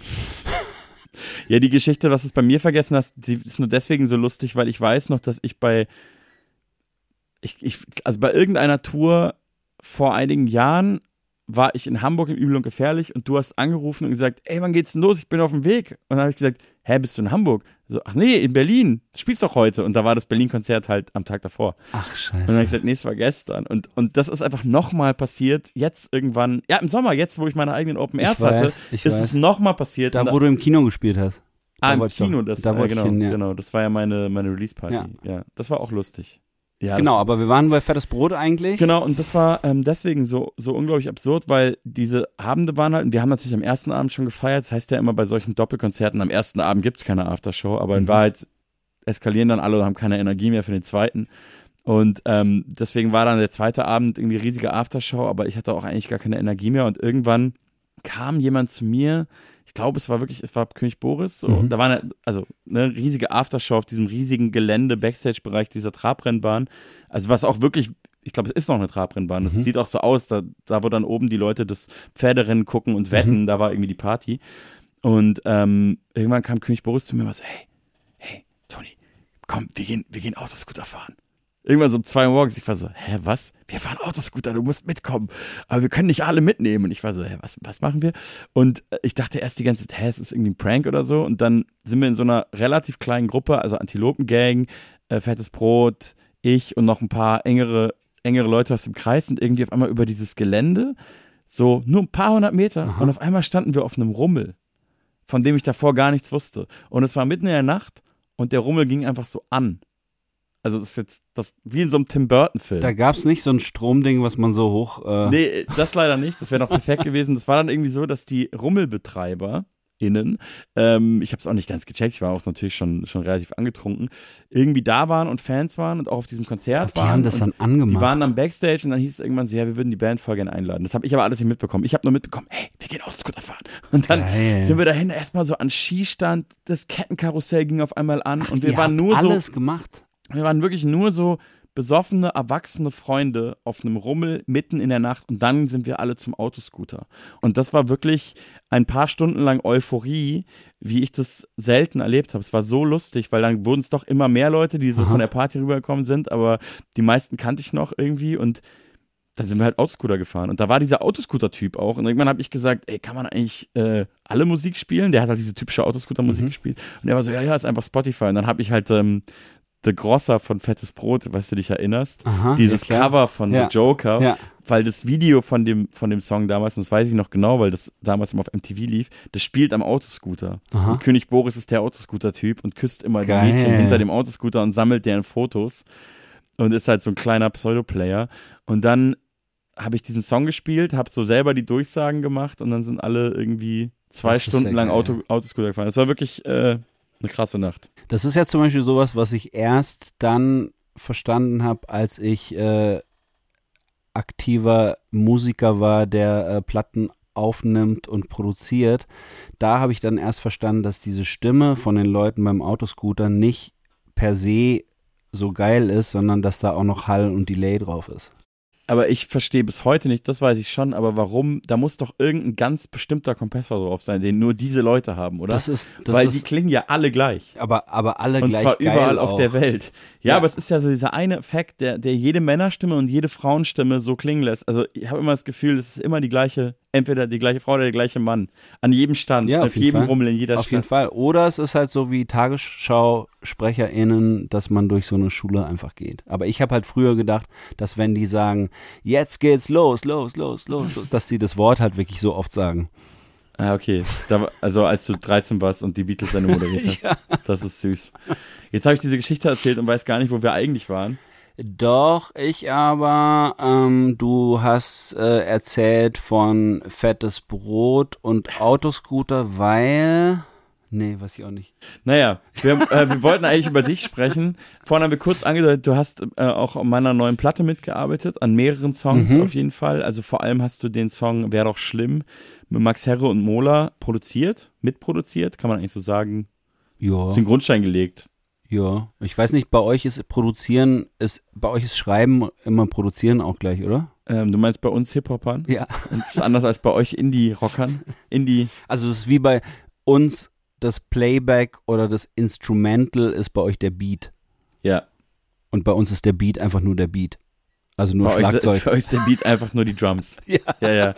Ja, das habe ich auch über die Jahre verstanden. Die einzigen Leute, die irgendwie Hip-Hop oder aus dem Hip-Hop kommen, die Playback sagen, die ich kenne, sind Deichkind. Und alle anderen Hip-Hop-Menschen sind immer verwirrt dann. Ja, Ähm, Playback ist auch fies. Das ist, Playback klingt ja gleich so nach Fernsehen. Ja, ja, Playback klingt komisch, aber Schmeiß- die, die nennen quasi ihre an. Produktion Playbacks. Aha. Und aber im Hip-Hop sagt jeder immer Beat und Ja. Beat ist, ist eigentlich der ganze Song. Also Ja. halt außer die Vocals. Ja. Das, ähm, so ist das. Ähm, ja, du hast den Beat mitgemacht. Genau, ich habe am Beat mitgemacht, obwohl ich kein Schlagzeuger bin. Du hast auch die Hook mitgeschrieben. Die Hook mitgeschrieben und äh, es ist ein sehr schöner Song geworden, finde ich. Und ich mag, ich habe danach tatsächlich erst äh, Mola richtig entdeckt, die ich jetzt Ja. inzwischen sehr toll finde. Ja, die ist ganz großartig. Die hat Ähm, auch bei dir auf Tour mitgespielt, oder? Ja, im Sommer jetzt hat sie ein paar Shows mitgespielt. Geile Band auch. Was ich ja bei dir total toll finde, um das jetzt mal umzudrehen, ist, dass du, das machen, finde ich, nicht so viele Leute, sollten viel mehr Leute machen. Du gehst so ein bisschen wie ein Fan vor, wenn du äh, dir die Leute aussuchst, die deine Konzerte eröffnen sollen. Ja. Und sowas finde ich immer toll, weil man dann irgendwie so ein Gefühl hat, dass es jetzt nicht nur irgendwie eine businessmäßige Entscheidung von wegen das Label schiebt. Ich habe ja auch vor allem gar kein Label. Ich bin ja Nein, aber das eigenes. gibt's ja, oft, weißt du, dass Ja. es so ein Label-Ding ist, die, die, die, die Opening, Opening Acts sozusagen sind irgendwie eingekauft oder irgendwas und Ich habe immer das Gefühl gehabt, es gibt einfach nur zwei, zwei Welten, was das Thema angeht. Diese Popwelt, wo das immer so ist, irgendwie Mhm. offensichtlich, und halt alle coolen äh, Musiker, die halt irgendwie Integrität besitzen, wäre ich sehr moralisch, aber die irgendwie ähm, aus einer Subkultur kommen, sagen wir es mal so, und halt Musik lieben. Mhm. Also ich kenne eigentlich keine Acts, also ich kenne vielleicht um Ecken Leute, aber in meiner gesamten musikalischen Sozialisation ist es eigentlich normal, dass der Hauptact sich den Support aussucht. Ich war ja selber, muss man ja auch sagen, war ich ja ganz, ganz viel Support, auch von richtig großen Acts. Casper, Alligator, Deichkind, Beatsteaks, Fettes Brot. Mhm. Habe ich ja mit denen allen habe ich Touren gespielt und ähm, die haben mich ja immer ausgesucht. Und da Mhm. gab es ja dann nie, also da, Nee, aber das finde ich auch Ja. geil, weil man dadurch zum Beispiel auch sein Publikum erzieht. Also Ja. wenn du praktisch immer interessante Menschen hast, die vor dir spielen, dann hast du auch ein Publikum, was dafür äh, offen ist. ja. Oder das wird dafür offen. Das kenne ich zum Beispiel von Element of Crime ganz krass. Die, Ja. Die, die Leute freuen sich richtig irgendwie auf die Vorgruppe, weil sie denken, ah, okay, wen haben sie sich jetzt ausgesucht? Ja, ich, ich versuche das auch zu machen. Was ich jetzt auch seit neuestem mache, äh, ist, dass ich die Vorgruppe mal anmoderiere. Mhm. Das bringt immer total viel. Das habe ich auch gelernt. Ähm, das haben Beatsteaks auch bei mir gemacht. Mhm. Gerade da war es natürlich wichtig, weil es einfach eine Rockband ist, die Mhm. einen Rapper dabei haben. Und es gibt ja immer noch viele Leute, glaube ich, die halt jetzt nicht so alle Genres feiern. Mhm. Und Hast du auch mal Ja. sowas gemacht, äh, irgendwie über Socials äh, rausgehauen, wer hat Bock vor mir zu spielen? nee, bis jetzt nicht. Aber weil ich halt auch immer so viele Leute feier und dann denke, ich will dem und dem, der Mhm. und der die Bühne geben. Finde ich gut. Äh, jetzt haben wir wieder so viel geredet. Ich wollte noch über so viele andere Sachen reden, aber jetzt hören wir erstmal Musik. Wollen wir den Song jetzt einfach hören, wo wir schon so viel drüber gesprochen haben? Ich finde es immer schwierig, im Radio über Lieder zu Ja. reden. Und außerdem will ich natürlich selber auch die GEMA-Gelder haben. Natürlich. Deswegen hören wir jetzt äh, von Francesco Wilkin mitproduziert äh, Fat featuring Max Herre und Mola. Wäre doch schlimm.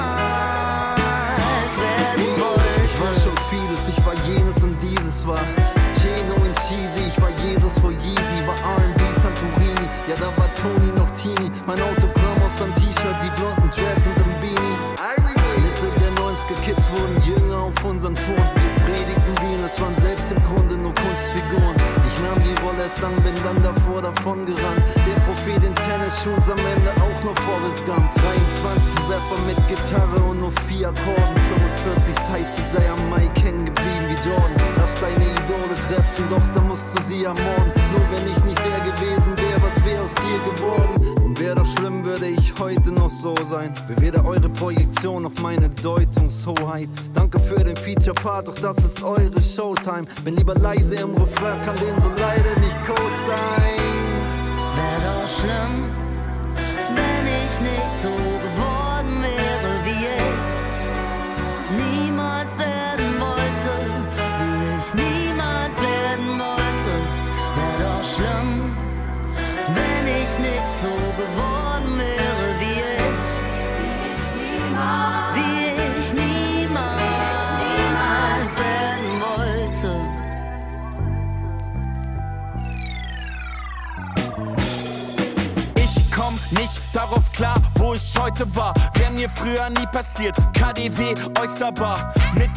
90er pflückte ich den Mercedes-Stern. Trug ihn als Kette, damit es bitte auch jeder merkt. Die bösen Blicke der Spießer waren so legendär. Ich und mein Che Guevara-Shirt waren die Gegenwehr.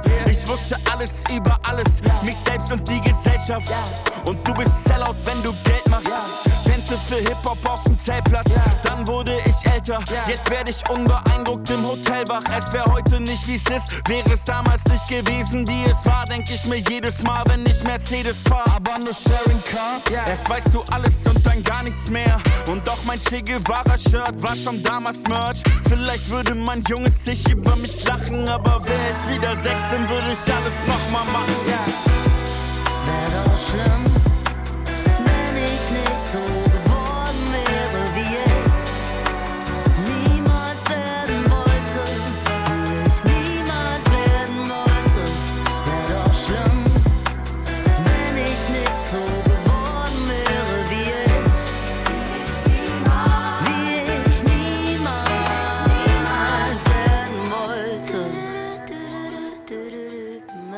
Puls Radio. Die Fat Tony Show. So. Aber über einiges äh, möchte ich noch mit dir sprechen, was wir noch nicht geschafft haben. Wir haben jetzt nämlich äh, mittlerweile eigentlich über alle deine Hauptbandprojekte geredet. Fast. Ähm, wir waren bei Tele, wir waren bei der höchsten Eisenbahn. Äh, Kicking Edgar Allan Poe darf man nicht vergessen. Ja. Ähm, Darf man nicht aussprechen. darf man nicht aussprechen. Die, die Beatles-Sendung, die du mit 13 hattest. Wir, ähm, wir waren jetzt bei Arthur und Vanessa. Aber du machst ja noch viel mehr. Filmmusik machst du, hast du schon gemacht. Relativ viel auch. Aha. Für Stromberg, der Film, hast du die Filmmusik mitgemacht. Für Stromberg, der Film, habe ich die Filmmusik zusammen mit Patrick gemacht und lustigerweise auch jetzt gerade wieder für einen Film, in dem auch Christoph Maria Herbst die äh, Hauptrolle spielt, nämlich Ein Fest fürs Leben heißt der Film. Mhm. Und der kommt dann nächstes Jahr in die Kinos. Nee, der ist schon. Achso. Achso, du machst gerade nicht, die hast schon gemacht, die Musik. Genau, Okay. die ist, der ist jetzt gerade äh, angelaufen. Theatermusik hast du auch schon gemacht? Theatermusik auch, ist auch cool, ist irgendwie ganz anders als Filmmusik, weil Ja. es eher so klammermäßig ist. Also man spielt ein kleines Stück, dann spielen die SchauspielerInnen ein bisschen was und dann spielt man wieder. Also es ist nicht so, dass man so. Aber warst du auf der Bühne oder hast du die Songs? Ich war auf der Bühne und habe auch schon ähm, Musik vorproduziert, einfach Ja. für Theaterstücke. Finde ich beides, finde ich beides cool und es funktioniert alles irgendwie anders. Ich finde das Ja. irgendwie total interessant. Also Filmmusik könnte man sagen, ist von allem vielleicht das langweiligste, Mhm. weil man in Filmen meistens irgendwie nur irgendwelche Stimmungen verstärken Mhm. muss. Also man hat ganz selten die Gelegenheit, so einen auf Morricone oder John Bryan zu machen Ja, verstehe ich. und seine, seine Themen richtig zu spielen. Meistens muss man einfach die Szenen ein bisschen gruseliger machen oder ein bisschen romantischer und Ja, so. ja, das ja, ist, äh, aber es ist trotzdem eine tolle, tolle Arbeit. Ich will mich da nicht beschweren. Was du auch machst, nur um mal noch zu, zu zeigen, dass du so ein Tausendsasser bist, du kuratierst jetzt schon seit Jahren eine Kindermusikplatte Mhm. unter meinem Bett, was keine normale Kindermusikplatte ist, sondern eigentlich das Konzept, wenn ich es richtig zusammenfasse, ist, dass ähm, Leute, die einfach Musik machen normalerweise, also die sich jetzt nicht explizit an Kinder richtet, in dem Falle versuchen, Musik für Kinder zu schreiben. Genau, also ich kuratiere das und äh, also ruf einfach Leute an und das eigentlich lustigerweise ist es immer, der Gesprächsablauf ist immer ähnlich, von wegen äh, Hi und lang nicht gesehen und was machst du und hast du vielleicht Bock mal ein Kinderlied zu schreiben und dann kommt auf der anderen Seite erstmal so äh, krass, ja, ja, warum nicht? Ja. Und wenn du natürlich Leute anrufen würdest, die schon immer Kindermusik machen, dann wäre wär die Antwort eine andere. Aber ich finde es, Dann wäre das Konzept aber auch nicht so dann wäre das. Also Konzept gibt's ja irgendwie schon. anders. Genau. Also nichts gegen, gegen Kindermusik an sich als Genre, aber das ist ja dann, es gibt ja auch schon so Sampler und es gibt ja Leute, die einfach das machen. Ja, ich bin, ich glaube, ich bin einfach großer Fan von so, von so einen Konzepten. Irgendwie Sachen für Kinder, die aber eigentlich nicht für Kinder sind. Also wenn du dir, ich meine, du kennst ja auch diese äh, Miyazaki Studio Ghibli Welt Ja, ja, wahrscheinlich. ja, das sind auch Filme für Kinder, die eigentlich keine Kinderfilme sind. Und Ja. das finde ich irgendwie am coolsten. Und wenn man auch als Kind die Hälfte davon nicht versteht oder so, finde ich auch gut. Ja. Wir haben ja auch ein Kinderlied zusammen gemacht. Äh, Zwei sogar, glaube ich. Mehr oder weniger. eins aber so richtig, Eins also so richtig, ja. so Es richtig, den- wo wir beide gesungen haben. Habe ich da auch gesungen? Leroy der Cowboy, ja, du hast ge gerappt, ja. Ja. Ja. Äh, ja, das ist so ein richtiges, eigentlich auch Dexter, glaube ich, hat es produziert. Dexter hat es produziert Ja. und das ist eigentlich eine auch ein bisschen traurige Geschichte, ne? Leroy, der Cowboy, der Ja. ist auch schon wieder Jahre her, der, der nicht mehr Cowboy sein will. Der zieht dann in die Stadt Weil es und, so krass dann, anstrengend und ist. dann sitzt er vor der Glotze und, Und das hat, war auch nicht geil. nee, Das klingt gar nicht wie so ein Kinderlied, aber wenn man es hört, dann ist auch eigentlich ganz nett. Ja, und dann haben wir noch eins gemacht, ähm, was sozusagen das Gegenstück zu dem Song Fröhlich ist, wo, ähm, den ich ja auch gemacht habe, den Hermann von Feen Ja. samplen durfte. Und der ähm, heißt Traurig. Hast du dann irgendwie, als du das äh, Sample von Hermann van Veen angefragt hast für Fröhlich, Ja. hast du dann gesagt, ich habe das eigentlich auch schon mal als traurig Nee, es gemacht? war, es war schwer genug, dieses Sample zu klären. Ich habe dann nicht gesagt, ach so, könnte ich übrigens noch eine Genehmigung haben für einen Song, der schon draußen den ich ist. schon gemacht ja. habe. Nee, ich weiß auch noch, dass wir damals ja das alles noch ein bisschen geändert haben, die Melodie, damit es nicht zu nah dran ist. stimmt, das habe ich schon wieder vergessen. Ja, ja, ja. Da hatten wir zum Beispiel, aber wir wollten nicht so lange über äh, unter meinem Bett reden, aber wir hatten was sehr Lustiges. Und zwar hat äh, Giesbert einen Song gemacht. Giesbert zu Knüpphausen hat Ja. einen Song gemacht für Unter meinem Bett. Und ich fand den total super und der hieß Mir ist so langweilig, ich könnte heulen. Ja, Und dann haben wir den aufgenommen und ich war ein riesen Fan von dem Song und dann hat Giesbert gesagt, du findest nicht, dass das zu nah am Original dran ist, oder? Und ich meinte so, "Wa- wovon redest du? Naja, Hank Williams, I'm so lonesome I could cry. mhm. Und ich hatte den Song nicht richtig im Ohr, dann habe ich Hank Williams, I'm so lonesome I could cry gehört und habe halt gemerkt, dass es genau das gleiche ist. Mhm. Und dann habe ich geguckt, ähm, das, dann muss man ja so rechtlich gucken und so, wie lange, ähm, ja, oder man macht es halt einfach nicht. Gibt's ja auch. Genau, wen muss man fragen und Ja. sowas. Und das ist ja aber so, dass 70 Jahre nach dem Tod des äh, Schreibers sind die Songs rechtefrei. Und bei Hank Williams waren es 69 Und dann Jahre. habt ihr es drauf ankommen lassen. Nee. Ach so. Und dann haben wir gesagt, okay, dann warten wir und machen das auf Ah, den nächsten na Teil. klar, okay, dann ist er nämlich verstehe. 70 Jahre tot und dann Ja. Kann niemand mehr was sagen. Ja, es gibt, also ich bin da immer wieder fasziniert, ähm, wie viel eigentlich so auch Musik gemacht wird. Und ich finde es auch gar nicht, gar nicht so schlimm unbedingt. Aber ich bin da, also ich habe zum Beispiel neulich zum ersten Mal gecheckt, dass äh, Taubenvergiften im Park von Georg Kreisler eins zu eins geklaut ist von einem von einem amerikanischen Original sozusagen. Ach krass. Ja, von, von wem? Ähm, das kriege ich jetzt nicht mehr ganz. Der hieß, ähm, ist ein amerikanischer Jude. Er heißt äh, Schüler, glaube ich, mit Ach, krass. Ähm, und der, der Song heißt auch Poison Pigeons, äh, Poison Pi Pigeons in the Park. Das klingt ja noch viel geiler als Tauben, Tauben vergiften im Park. Ich versuche gerade hier äh, Paralleles herauszufinden. Äh, Tom Lehrer, ich wusste, ich sag's falsch. Er heißt nicht Schüler, er heißt Tom Lehrer. Lehrer. Tom Lehrer war ein äh, amerikanischer ähm, jüdischer Songwriter und Sänger, der halt auch am Klavier saß und so das ganze Konzept von Georg Kreisler ist eigentlich sehr Tom Lehrer Mhm. beeinflusst. Und äh, Kreisler war ja, ähm, weil er geflohen ist in den USA Mhm. und äh, es gibt auch ein Tom Lehrer-Interview. Ich habe das dann nämlich neulich zum ersten Mal gehört und da habe ich hab mir das dann so ein bisschen reingezogen und Tom Lehrer hat nur mal in einem Interview gesagt, ja, ja, Georg Kreisler, das ist der, äh, der hat nur ein paar Songs von mir geklaut, die in Europa ziemlich groß sind, aber irgendwie so ist schon okay, kann man nichts machen, so mäßig. Und Georg Kreisler ist immer abgestritten. Und das ist wirklich ein Wirklich? Cover. Der Song ist ein Cover. Aber naja. Hast du sowas schon mal gemacht? Ich habe sowas noch nie gemacht. Wirklich nicht. Ähm, ich habe einmal eine Zeile geklaut und äh, das war mir schon echt unangenehm. Ich habe einmal eine Skepta-Zeile auf Deutsch einfach gerappt, übersetzt. Aber das bietet sich doch total an. Also jetzt nicht nur in der Rapmusik, sondern überhaupt in jeder Art von Musik, die irgendwie was mit Texten zu tun hat, dass man irgendwie einen Text in einer anderen Sprache hört Hm. und dann denkt, auf Deutsch klingt es aber auch gut und das dann einfach auch macht.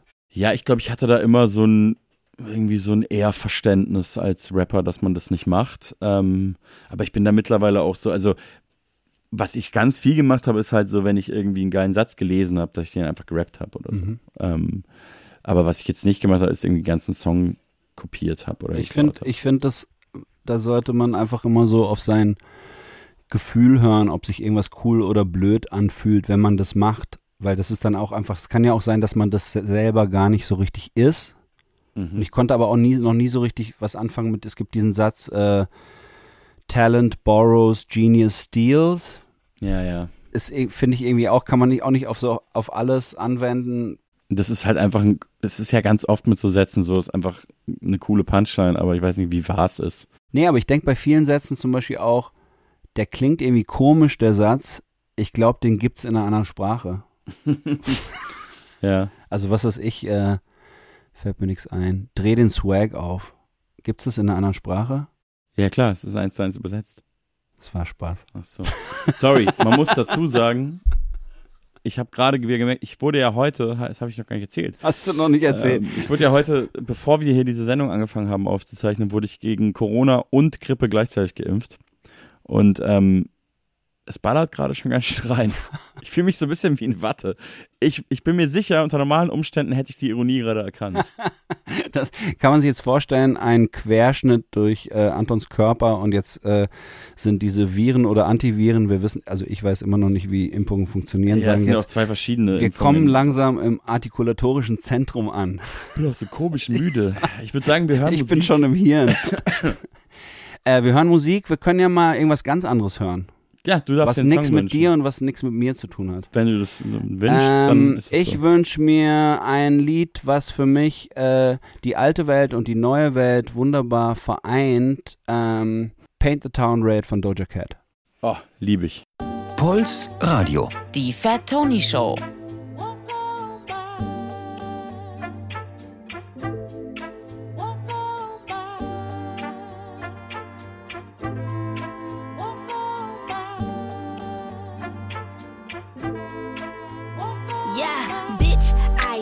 What I said. I'd rather be famous instead. I let all that get to my head. I don't care, I paint the town red. Bitch, I said what I said.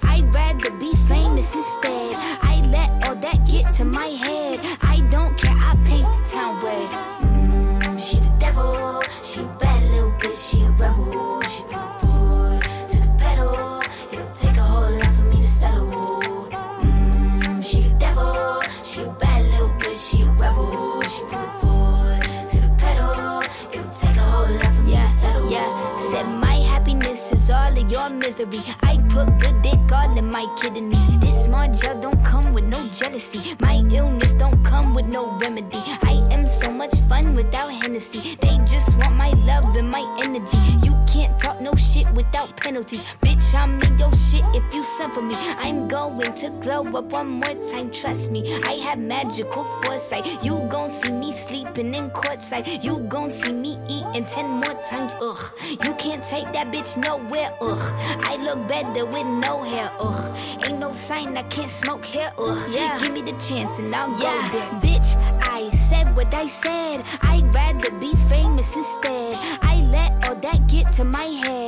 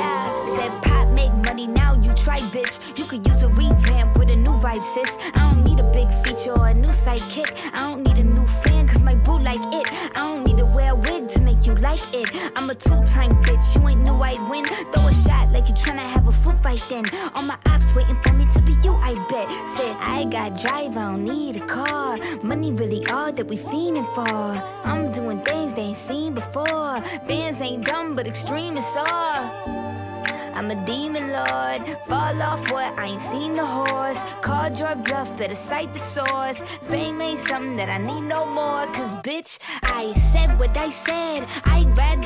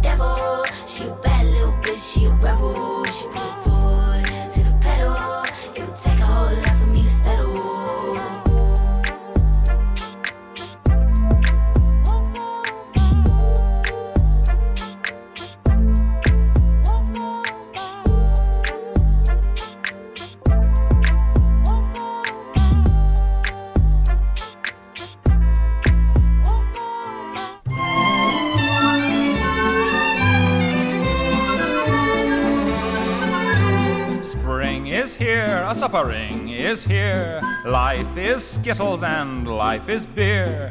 I think the loveliest time of the year is the spring. I do, don't you? Of course you do. But there's one thing that makes spring complete for me and makes every Sunday a treat for me. All the world seems in tune on a spring afternoon when we're poisoning pigeons in the park. Every Sunday you'll see my sweetheart and me as we poison the pigeons in the park. When they see us coming, the birdies all try and hide. But they still go for peanuts when coated with the cyanide. The sun's shining bright, everything seems alright when we're poisoning pigeons in the park.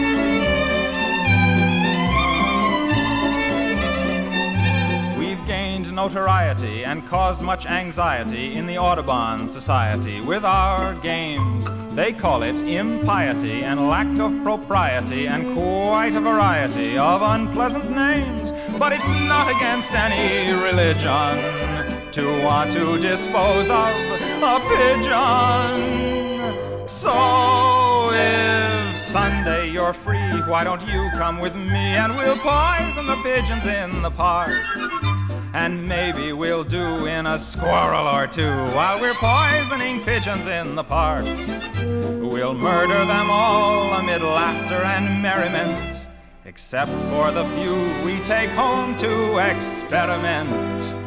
My pulse will be quickening with each drop of strychnine we feed to a pigeon. It just takes a smidgen to poison a pigeon in the park. Ähm, ihr hört Puls Radio, Francesco Wilking ist zu Gast in der Fatoni Show. Äh, wir haben schon sehr viel geredet, ein bisschen müssen wir noch reden. Äh, Über ein Projekt haben wir noch gar nicht gesprochen, was du auch machst und das ist die Grucki Gang. Ja. Erklär mal für die Leute, die es Ich bin jetzt, ich bin zu high von der Corona-Impfung, um was zu erklären. Anton legt sich kurz äh, Viertelstunde hin und ich erkläre euch, was die Kruki Gang äh, ist. Damit muss ich, äh, muss ich erstmal mit dem Wort Kruki anfangen. Das Wort Kruki bezeichnet auf eine ganz hässliche Weise äh, Menschen, die aus Deutschland kommen. Immer wenn ItalienerInnen einen Hass auf äh, Deutsche haben, äh, benutzen sie dieses Wort Kruki. Also Ähm, quasi das italienische Piefke. Nee, Piefke ist ja nicht so schlimm. Also Also schon Pie- eine Beleidigung. Ja, doch, schon eine Beleidigung. Also Kruki ist, also Piefke kann man aber auch nett aussprechen. Die Wiener können alles nett aussprechen. das ist das. Nee, ist so ein Problem. bisschen wie Bosch. Kennst du Bosch? Nee. Das sagen die Franzosen zu den Deutschen Ah, und das ist richtig hässlich. Also das heißt irgendwie sowas wie Pimmelköpfe. Das kann man nicht, das kann man nicht, das aber kann man nicht nett Sprache, meinen. dass einfach ein Bosch sowas wie Pimmelköpfe heißt. Gefällt mir gut. Le Bosch. Le Bosch. Und i Kruki sind auch sowas ähnliches. Also Kruk, alles was Kruko ist, ist, äh, ist hässlich, hat irgendwas mit äh, weißen Socken in Sandalen zu tun, Ja. äh, irgendwas, Leute, die mit, mit schwitzigen Geldbündeln ru- rumrennen und denken, ihnen gehört deswegen die Welt. Äh, alles was Deutsche halt. Leute, die äh, äh, Spaghetti mit äh, Löffeln essen und sowas. Und also wir haben diesen Begriff genommen, Kruki, und haben versucht, den umzudrehen und äh, ironisch zu betrachten und haben uns eben Kruki Gang genannt. Und das Konzept ist, dass wir Songs äh, nehmen, die ursprünglich auf Deutsch sind und ins Italienische übersetzen und dann die jeweiligen InterpretInnen, die dann auch auf Italienisch singen. Für Tony ist auch bald dabei, wenn er dann mal den Song Wenn ich- schreibt, der der, auf Italienisch ist, funktioniert. Ja. Eines Tages. Nee, aber wirklich, ohne Scheiß, also das ist jetzt ein bisschen aus dem Nähkästchen raus. Ähm, Feeling zum Beispiel war ein Song, der sich vordergründig betrachtet äh, Voll gut, anbieten würde. gut anbot. Weil ich bin ja auch so ein klassischer Grucki, der dann nach Italien fährt, um Video zu drehen. Ja, den, den hast du ja sogar in Mailand irgendwie gedreht, Genau. An oder? dem, äh, an dem Wochenende, wo dann zufälligerweise Italien Europameister wurde. Ja, genau. Da war, äh, da war äh, für Tony mitten, mittendrin und das hätte sich natürlich total angeboten. Ja. Aber irgendwie ist es dann trotzdem, ich habe das irgendwie hunderttausendmal versucht und es ist so speziell, was ja total für dich spricht. Also ich habe vom Feeling her ein gutes Gefühl, ist Andy Möller Ja. ist praktisch ein Spiel mit einem Fußballer, Zitat, Ja. bisschen um die Ecke. Das ist wie so ein, das wie so ein, eine schöne Rose, die man versucht rauszureißen und dann bleiben die Wurzeln irgendwie im Boden drin und denkt so, ah fuck. Ich, ähm, Also ich- kann halt keine äh, andere Sprache muttersprachlich, deswegen Nein, aber glaube ich es dir einfach. Nein, man will ja aus dem deutschen Song einen genauso coolen, schönen, deepen italienischen Song machen. Und ich hätte dann einfach nur, es gibt sonst keinen, es- weil ich hätte, ich hätte ihn irgendwie übersetzen können, aber es wäre irgendwie die Hälfte davon liegen geblieben und dann gibt es keine Wiedererkennung. Also ich habe das zum Beispiel mit Eisbär auch probiert. Eisbär ist ein Lied, was ich total gerne mag. Ja. Und das Ging das geht, auch nicht? Nee, das ging nicht, weil du willst ja praktisch das Bild beibehalten, die Phrasierung, die Melodie beibehalten und das dann irgendwie Ich möchte ein Eisbär sein im kalten Polar ist auf Italienisch Voglio essere un orso polare nel freddo polare. Und ich habe versucht, das zu drehen und zu wenden, aber das hat nicht funktioniert. Also, dass die, also ich meine, du kennst Verstehe. dich ja als Rapper Es- gut ja. damit aus, dass praktisch die, die Phrasierung muss in einer bestimmten Rhythmik Ja. drin sitzen. Das habe ich einfach nicht hingekriegt. Und deswegen ist dieses Übersetzen total geil, weil manchmal funktioniert das irgendwie in fünf Minuten und manchmal funktioniert es halt nicht in fünf Wochen. Ja. Es sind, gibt einfach unübersetzbare Lieder. Irgendwann kommt dann doch jemand und übersetzt es dann doch. halt nicht ich. Ja, ich bin gespannt. Vielleicht holst du noch, äh, noch mehr UbersetzerInnen ins Team. Oder ich schreibe einfach einen Song, den du übersetzen kannst. Du schreibst einfach so einen Song. Ich glaube, was total hilft, ist, wenn möglichst viel Allgemeines in einem Song drinsteckt und ganz wenig Spezielles. Das ist ein genialer Tipp, könnte von einem A&R sein. ja, ich kann es ja mal probieren. Ja, Grucki Gang, das, das schlägt für mich in so eine Kerbe. Also du bist ja äh, Deutscher und Italiener. Mhm. Äh, sagt man halb Deutscher, halb Italiener. ich habe ja auch ein paar Interviews mit dir ge geguckt als Vorbereitung und kenne dich ja eh schon länger. Ich habe immer das Gefühl, ähm, also Deutsche haben ja ein ganz spezielles Verhältnis zu Italien, so. Aha. Dieses, dieses Sehnsucht, die große Sehnsucht nach Italien. Mhm. Ich habe auch das Gefühl, es gibt kein anderes Land. Vielleicht ist es auch ein bisschen, weil ich, weil ich Süddeutscher bin, aber ich habe schon das Gefühl, die, viele Deutsche haben so eine ganz starke Sehnsucht Mhm. nach Italien. Und ähm, hat auch bei dir irgendwie den Eindruck gehabt, dass, dass es die Leute ganz toll finden, dass du Italiener auch bist. Mhm. Also auch so in Interviews und so, oder dass das so ein, wie so ein Mehrwert. Ich habe ein Interview geguckt, wo dich der Interviewer gefragt hat, ob ihr Italiener das nicht im Blut habt, so schöne Lieder zu schreiben. Oh. Okay, was habe ich dann gesagt? Boah, ich weiß nicht, ob ich, du hast es, du hast es, du hast ihn krass auflaufen lassen. Das war sehr Wirklich? lustig. Ja, ähm, e- egal, wird- sag ich dir später. da wird- das äh, da ist wird auch mir schon jetzt- einige Jahre altes Interview. Da wird mir jetzt gar nichts zu einfallen, aber ich auf jeden Fall ist es natürlich so, dass man zwei Welten irgendwie Goethe hat es gesagt, oder? Zwei Welten, die in einer Brust schlagen Ja, oder ich sowas. glaube, es war Schiller oder Goethe. Ich habe keine Schiller Ahnung. oder Goethe. Ja. Und äh, das ist natürlich tatsächlich so und es ist, gibt auch nie, also es gibt nie 50, es gibt nie 50-50 zum Beispiel. Also ich fühle mich ja auch dann in Deutschland als Italiener genauso wie ich mich in Italien als Deutscher fühle. Und Mhm. ich glaube, diesen Struggle kennen alle, die irgendwie äh, Elternteile aus verschiedenen Kulturen haben oder in einer Kultur äh, geboren sind, in der anderen aufgewachsen oder oder oder. Und ähm, was war die Frage? Ähm, ich glaube, ich habe noch gar keine Frage gestellt. Warum habe ich dann angefangen zu reden? Das ist völlig in Ordnung für mich. ähm, die Frage, ja, nee, die, die Frage ist, ähm, was ist diese, Se warum gibt es diese enorme Ah. Sehnsucht von Deutschen ausgerechnet nach Italien? Ähm, ich sammle ja auch so ein bisschen Lieder. Es gibt, es gibt wahnsinnig viele Lieder zu dem Thema und ich glaube, was ich fragen wollte, ist, ob Grucki Gang auch in diese Kerbe schlägt. Wer hört Grucki Gang? Weißt du, ob es Hörer in Italien gibt?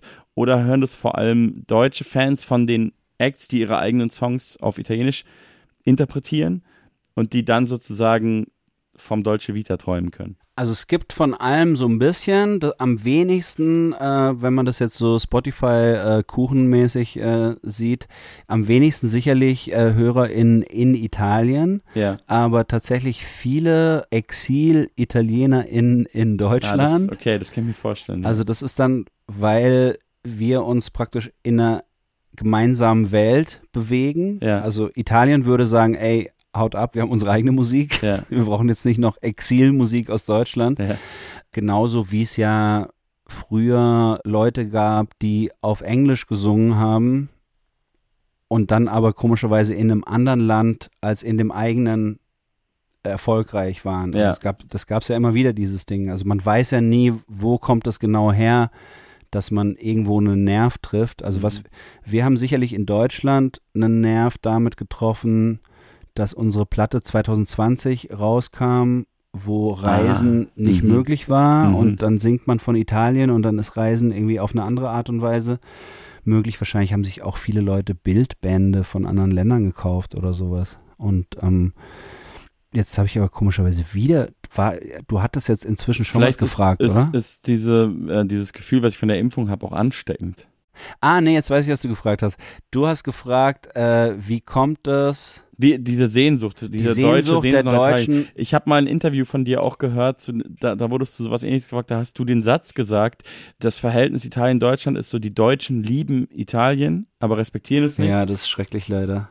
Und die Italiener respektieren die Deutschen, aber lieben sie nicht. Ja, das ist so ein bisschen traurig. Aber das hat mir auch voll eingeleuchtet. So. Ja, das ist auch so. Also ich meine, das ist ja auch so, dass, dass es kein Verhältnis auf Augenhöhe ist und nie gewesen ist. Also schon damals, als äh, Goethe nach Rom gereist ist, Die Italienreise. ja, hat er genauso viele äh, schätzende Worte wie abschätzende Worte Ja. über die Italiener und Italienerinnen verloren. Also der, der Deutsche oder die Deutsche, die nach Italien kommt, ist immer so, es ist wunderschön hier, aber wieso haben die keine Solarpanels auf den Dächern? also es gibt immer so ein Aber. Ja. Also Italien wäre noch schöner ohne die ItalienerInnen. Ja, das Also kann so ein ich bisschen, gar nicht ja? unterschreiben, aber es gibt also Und dann, und dann was noch dazu genialen kommt. Satz von Gerhard Polt. Du kennst Ja. wahrscheinlich auch den Film Mann spricht Deutsch. Na klar. Und wo er dann sagt, ähm, aber passt auf am Strand, da sind lauter Italiener. Ja, einer muss immer schauen. Ja, das ist, ja, es ist lustig, aber es ist schrecklich. Es ist schrecklich und, Ja. und, und das ist natürlich auch äh, speziell dann in, in Westdeutschland ein Verhältnis, was nicht auf Augenhöhe begonnen hat, weil natürlich die Italiener äh, erstmal Gastarbeiter waren. Ja. Und dann vielleicht sogar die Sehnsucht der Deutschen, also die Nachkriegssehnsucht der Deutschen durch Pizzerien entstanden ist, die halt ist wirklich eine in sehr den westdeutschen Theorie. Städten waren. Weiß ja, ich nicht. Ja, das, ja, das kann echt gut sein. Und das ist alles ein bisschen komisch. Ich habe mich da irgendwie ganz, ganz viel beschäftigt in letzter Zeit damit, auch mit dieser komischen Art von Identitätssuche von Italiener in, in Deutschland. Also das ist ja auch oft eine Geschichte, auf die die nicht stolz sind. Also die kommen hier, die sind hierher gekommen in 60ern oder in 50ern und dachten, wir arbeiten hier ein paar Jahre und dann Ja. gehen wir wieder nach Hause. Ja. Und dann sind sie doch da geblieben und sind irgendwie vielleicht erst nach der Rente wieder nach Hause und kamen da dann aber nicht mehr klar, weil sie eigentlich inzwischen Deutsche waren, was sie aber während sie in Deutschland waren nicht gecheckt haben, weil sie sich immer als Italiener gefühlt. Also es ist so ganz, äh, ganz komisch. Ich habe eine Sache ähm, vor kurzem mitgekriegt und das fand ich total faszinierend. Und zwar gab es hier in Berlin im Prenzlauer Berg, wo wir jetzt gerade sind, ähm, 1901 oder sowas eine, ein Restaurant, das hieß zum, zum Nordpol, glaube ich, wenn mich nicht alles täuscht. Mhm. Und das war ein italienisches Restaurant. Okay, krass. Aber das war wie verkleidet, weil damals schon viele Italiener in Berlin waren und da gearbeitet haben, alle möglichen Berufe. Und das hatte so eine Fassade und draußen stand zum Nordpol und drin waren aber nur Italiener und haben Pasta gegessen. Also es war gar kein, Und 1901 hat einfach wahrscheinlich noch niemand Pasta gegessen nee, deswegen gab es auch gar keine Nur Kartoffeln und es gab Klöße. keine öffentliche Speisekarte oder sowas, sondern da sind einfach die Italiener hingegangen und haben ihr Essen gegessen. Und so italienisches Essen kam ja dann erst nach dem Krieg durch Ja, ja. irgendwelche GIs, die dann äh, Meatball, äh, Meatball Spaghetti, was nicht mal ein Durch italienisches amerikanische, Gericht, italienische Küche. Ja. ja. Aber ich fand das irgendwie geil, dieses Bild von 1901, ein Restaurant, was heißt zum Nordpol und drin sitzen halt Italiener und essen Pasta. Ja, es ist faszinierend. Da, also ja, da könnte man, äh, vor allem du wahrscheinlich, eine ganze Sendung drüber sprechen. ähm, ich finde es wirklich ein interessantes Thema. Ich komme ja auch noch aus München und ich finde in München und so in süddeutschen Städten eh noch mehr, aber ich finde München auch ganz besonders. Es gibt ja auch diesen, wie ich finde, recht cringigen Titel, den sich Münchner gerne selber geben. Die nördlichste Stadt Italiens. Ich weiß nicht, ob du das überhaupt schon mal gehört hast. Gibt's, glaube ich, haben, glaube ich, ein paar Städte. Regensburger sagen es auch gerne. Ja, Berliner, aber seit neuestem auch. Pass mal auf. Okay, es wird ja immer, es wird ja immer dreister. Ich halte hier in, den Hand, in der Hand einen Tipp Berlin. Das ist eine Ist das Veranstaltungszeitschrift. Großes Warum, Stadtmagazin. Warum Berlin die nördlichste Stadt Nein. Italiens ist. Das kann ja nicht sein. Das ist aktuelle Ausgabe. Amore mio Berlino. Und auf dem Cover sieht man ähm, Gondelfahrer, die klassischen Gondelfahrer, die man aus Venedig auch kennt, auf der Spree. Auf der Spree. Hinten das. Bode-Museum und der Fernsehturm. Ähm, ich kann die Frage einfach beantworten mit, ist sie nicht. das Meine Meinung. finde ich. Aber in, in, in München ist es halt wirklich so, da siehst du dann so, wenn der Sommer losgeht, ich, ich habe manchmal das Gefühl, so, so Münchner, auch so Klischee-Münchner, Schick, Schickeria-Münchner, die wirklich so bisschen so Italiener spielen. Die lehnen dann an der Vespa. München ist ja auch dann äh, sehr warm im Sommer und der blaue Himmel und so. Und dann lehnen die an der Vespa mit einem Aperol Spritz und italienischer Kleidung und ähm, haben schon so halb den Habitus von so Italien drauf. Und ähm, in München ist ja auch so, sobald man frei hat, dann fährt man halt an den Lago. Mehr sagt man gar nicht, man fährt an Lago. Das Ja, das so, ist komisch, weil das ist für mich wie so ein, wie so ein Klischee Ja, ja, total. und lässt sich gar nicht einem bestimmten Italiener-Typ zuordnen. Also weißt du, da könnte, man könnte ja sagen, okay, äh, München ist die nördlichste Stadt Italiens, dann haben die Münchner so ein bisschen was mit Mailändern gemeinsam, Mhm. aber die Mailänder sind ja ganz anders, Mhm. weil die Mailänder sind ja sozusagen die, die Hanseaten von Italien. ja, klar. Die sind ja gar nicht, äh, Die lehnen nicht an der Aperol Vespa. und Vespa Nee. und Hemd aufgeknöpft. Nee, das Gar machen die nicht. Die haben alle Anzüge an. Genau, so. deswegen ist es, äh, das ist sozusagen etwas, was man auf Italienisch äh, maccheronico bezeichnen würde. Also wie wenn jemand eine Fake-Uniform anhat Mhm. oder eine Fantasiesprache spricht. Das ist dann dieses Münchner Italien-Gefühl, glaube ich. Ja, genau. Es ist, es ist, also das hat auch keine Anbindung an irgendwas. Das ist wirklich Genau, das, das, ist wie wenn man Tutti Paletti sagt. Tutti Paletti gibt's, Gibt's nicht auf nicht, natürlich nicht. Aber gutes Stichwort, Tutti Paletti, weil ich glaube, wir sind durch, wir haben genug geredet. Achso, ich Ähm, muss noch Werbung machen. Ja, bitte. Die das. Gang gibt's natürlich auch auf der Bühne. Stimmt. Ähm, und wir spielen ein riesiges Konzert mit ganz vielen äh, Gästen. Ich habe vor kurzem gehört, GästInnen gibt's gar nicht. Ja, ach, Stimmt das? ich blick da nicht mehr durch. Ich dachte schon, ich habe sogar, nee, Okay. weiß ich nicht. Ähm, Ich glaube schon, dass das Hier äh, setzt Anton nochmal die Schere an. Nein, nein, nein, wir lassen das alles drin. Also, ihr spielt ein großes Konzert. Wir spielen ein großes Konzert mit ganz vielen GästInnen, zum Beispiel mit ähm, Sven Regner, Matze Rode von, äh, von Wegen Lisbeth, mit Moritz Krämer von der Höchsten Eisenbahn, mit Lina Mali, mit Tobi Bamborschke von Isolation Berlin, mit Dota, mit Antje Schumacher und mit mir. Tristan Brusch ist auch dabei. Tristan Brusch ist Genau. auch dabei. Plakat Vielen gesehen, Dank. Anton. Ähm, spielen wir in Berlin am 28.12., also zwischen den berühmten Jahren, in der Columbia Halle, die Crookie Gang. Da möchte ich euch doch drum bitten. Ich weiß, es ist hier Puls, aber Puls wird ja anscheinend seit neuestem auch über Man kann es im Langwelle. Internet. Man kann es auch im Internet hören. Ach so. Und in der ARD Audiothek, wo ihr diese Folge als Podcast hört. Also ähm, ich kann euch da nur sehr empfehlen, äh, euch das anzugucken. Oder für die MünchnerInnen natürlich auch kleiner Ausflug zwischen den Jahren nach Berlin, auch nicht schlecht. Immer schön. Ja. Ich danke dir sehr für deine Zeit. Danke dir. Und jetzt hören wir natürlich noch einen Song von der Grucki Gang. Oh ja, gerne. Ich wünsche mir ähm, zum Ausklang, weil es ja auch wieder dunkel wird gerade, ähm, Walzer per Nessuno von der wunderbaren Sophie Hunger. Toll. Tschüss. Ciao.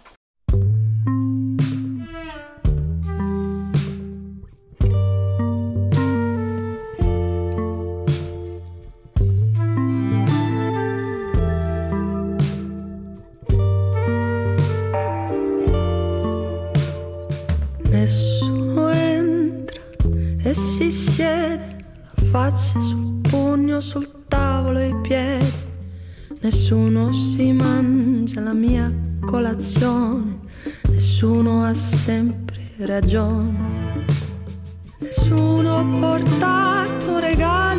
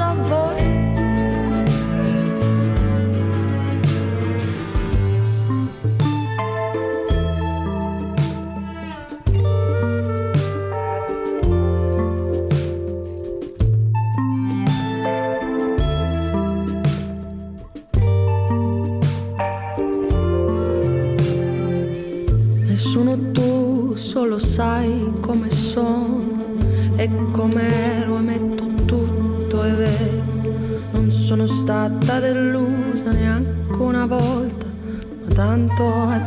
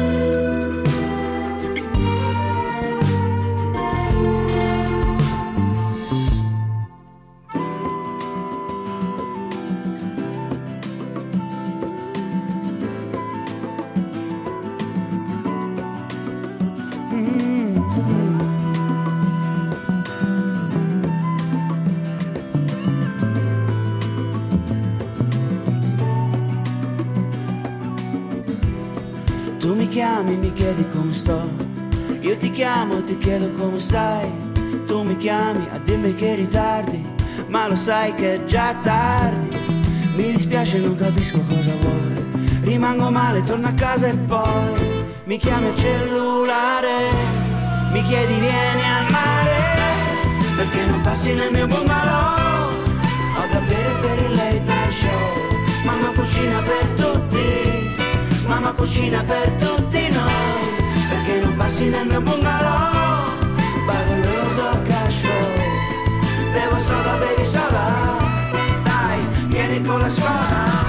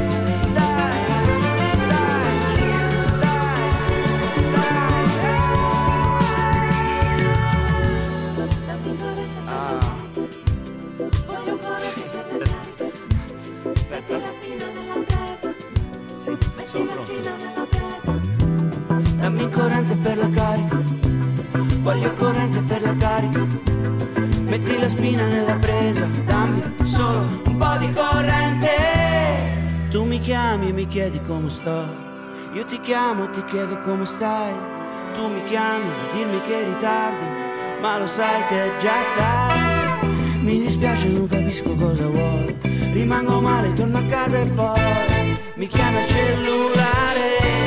Mi chiedi vieni al mare Perché non passi nel mio bungalow Ho da bere per il late night show Mamma cucina per tutti Mamma cucina per tutti Perché non passi nel mio bungalow. Vado reverse a cash flow. Bevo soda, bevi soda. Dai, vieni con la scuola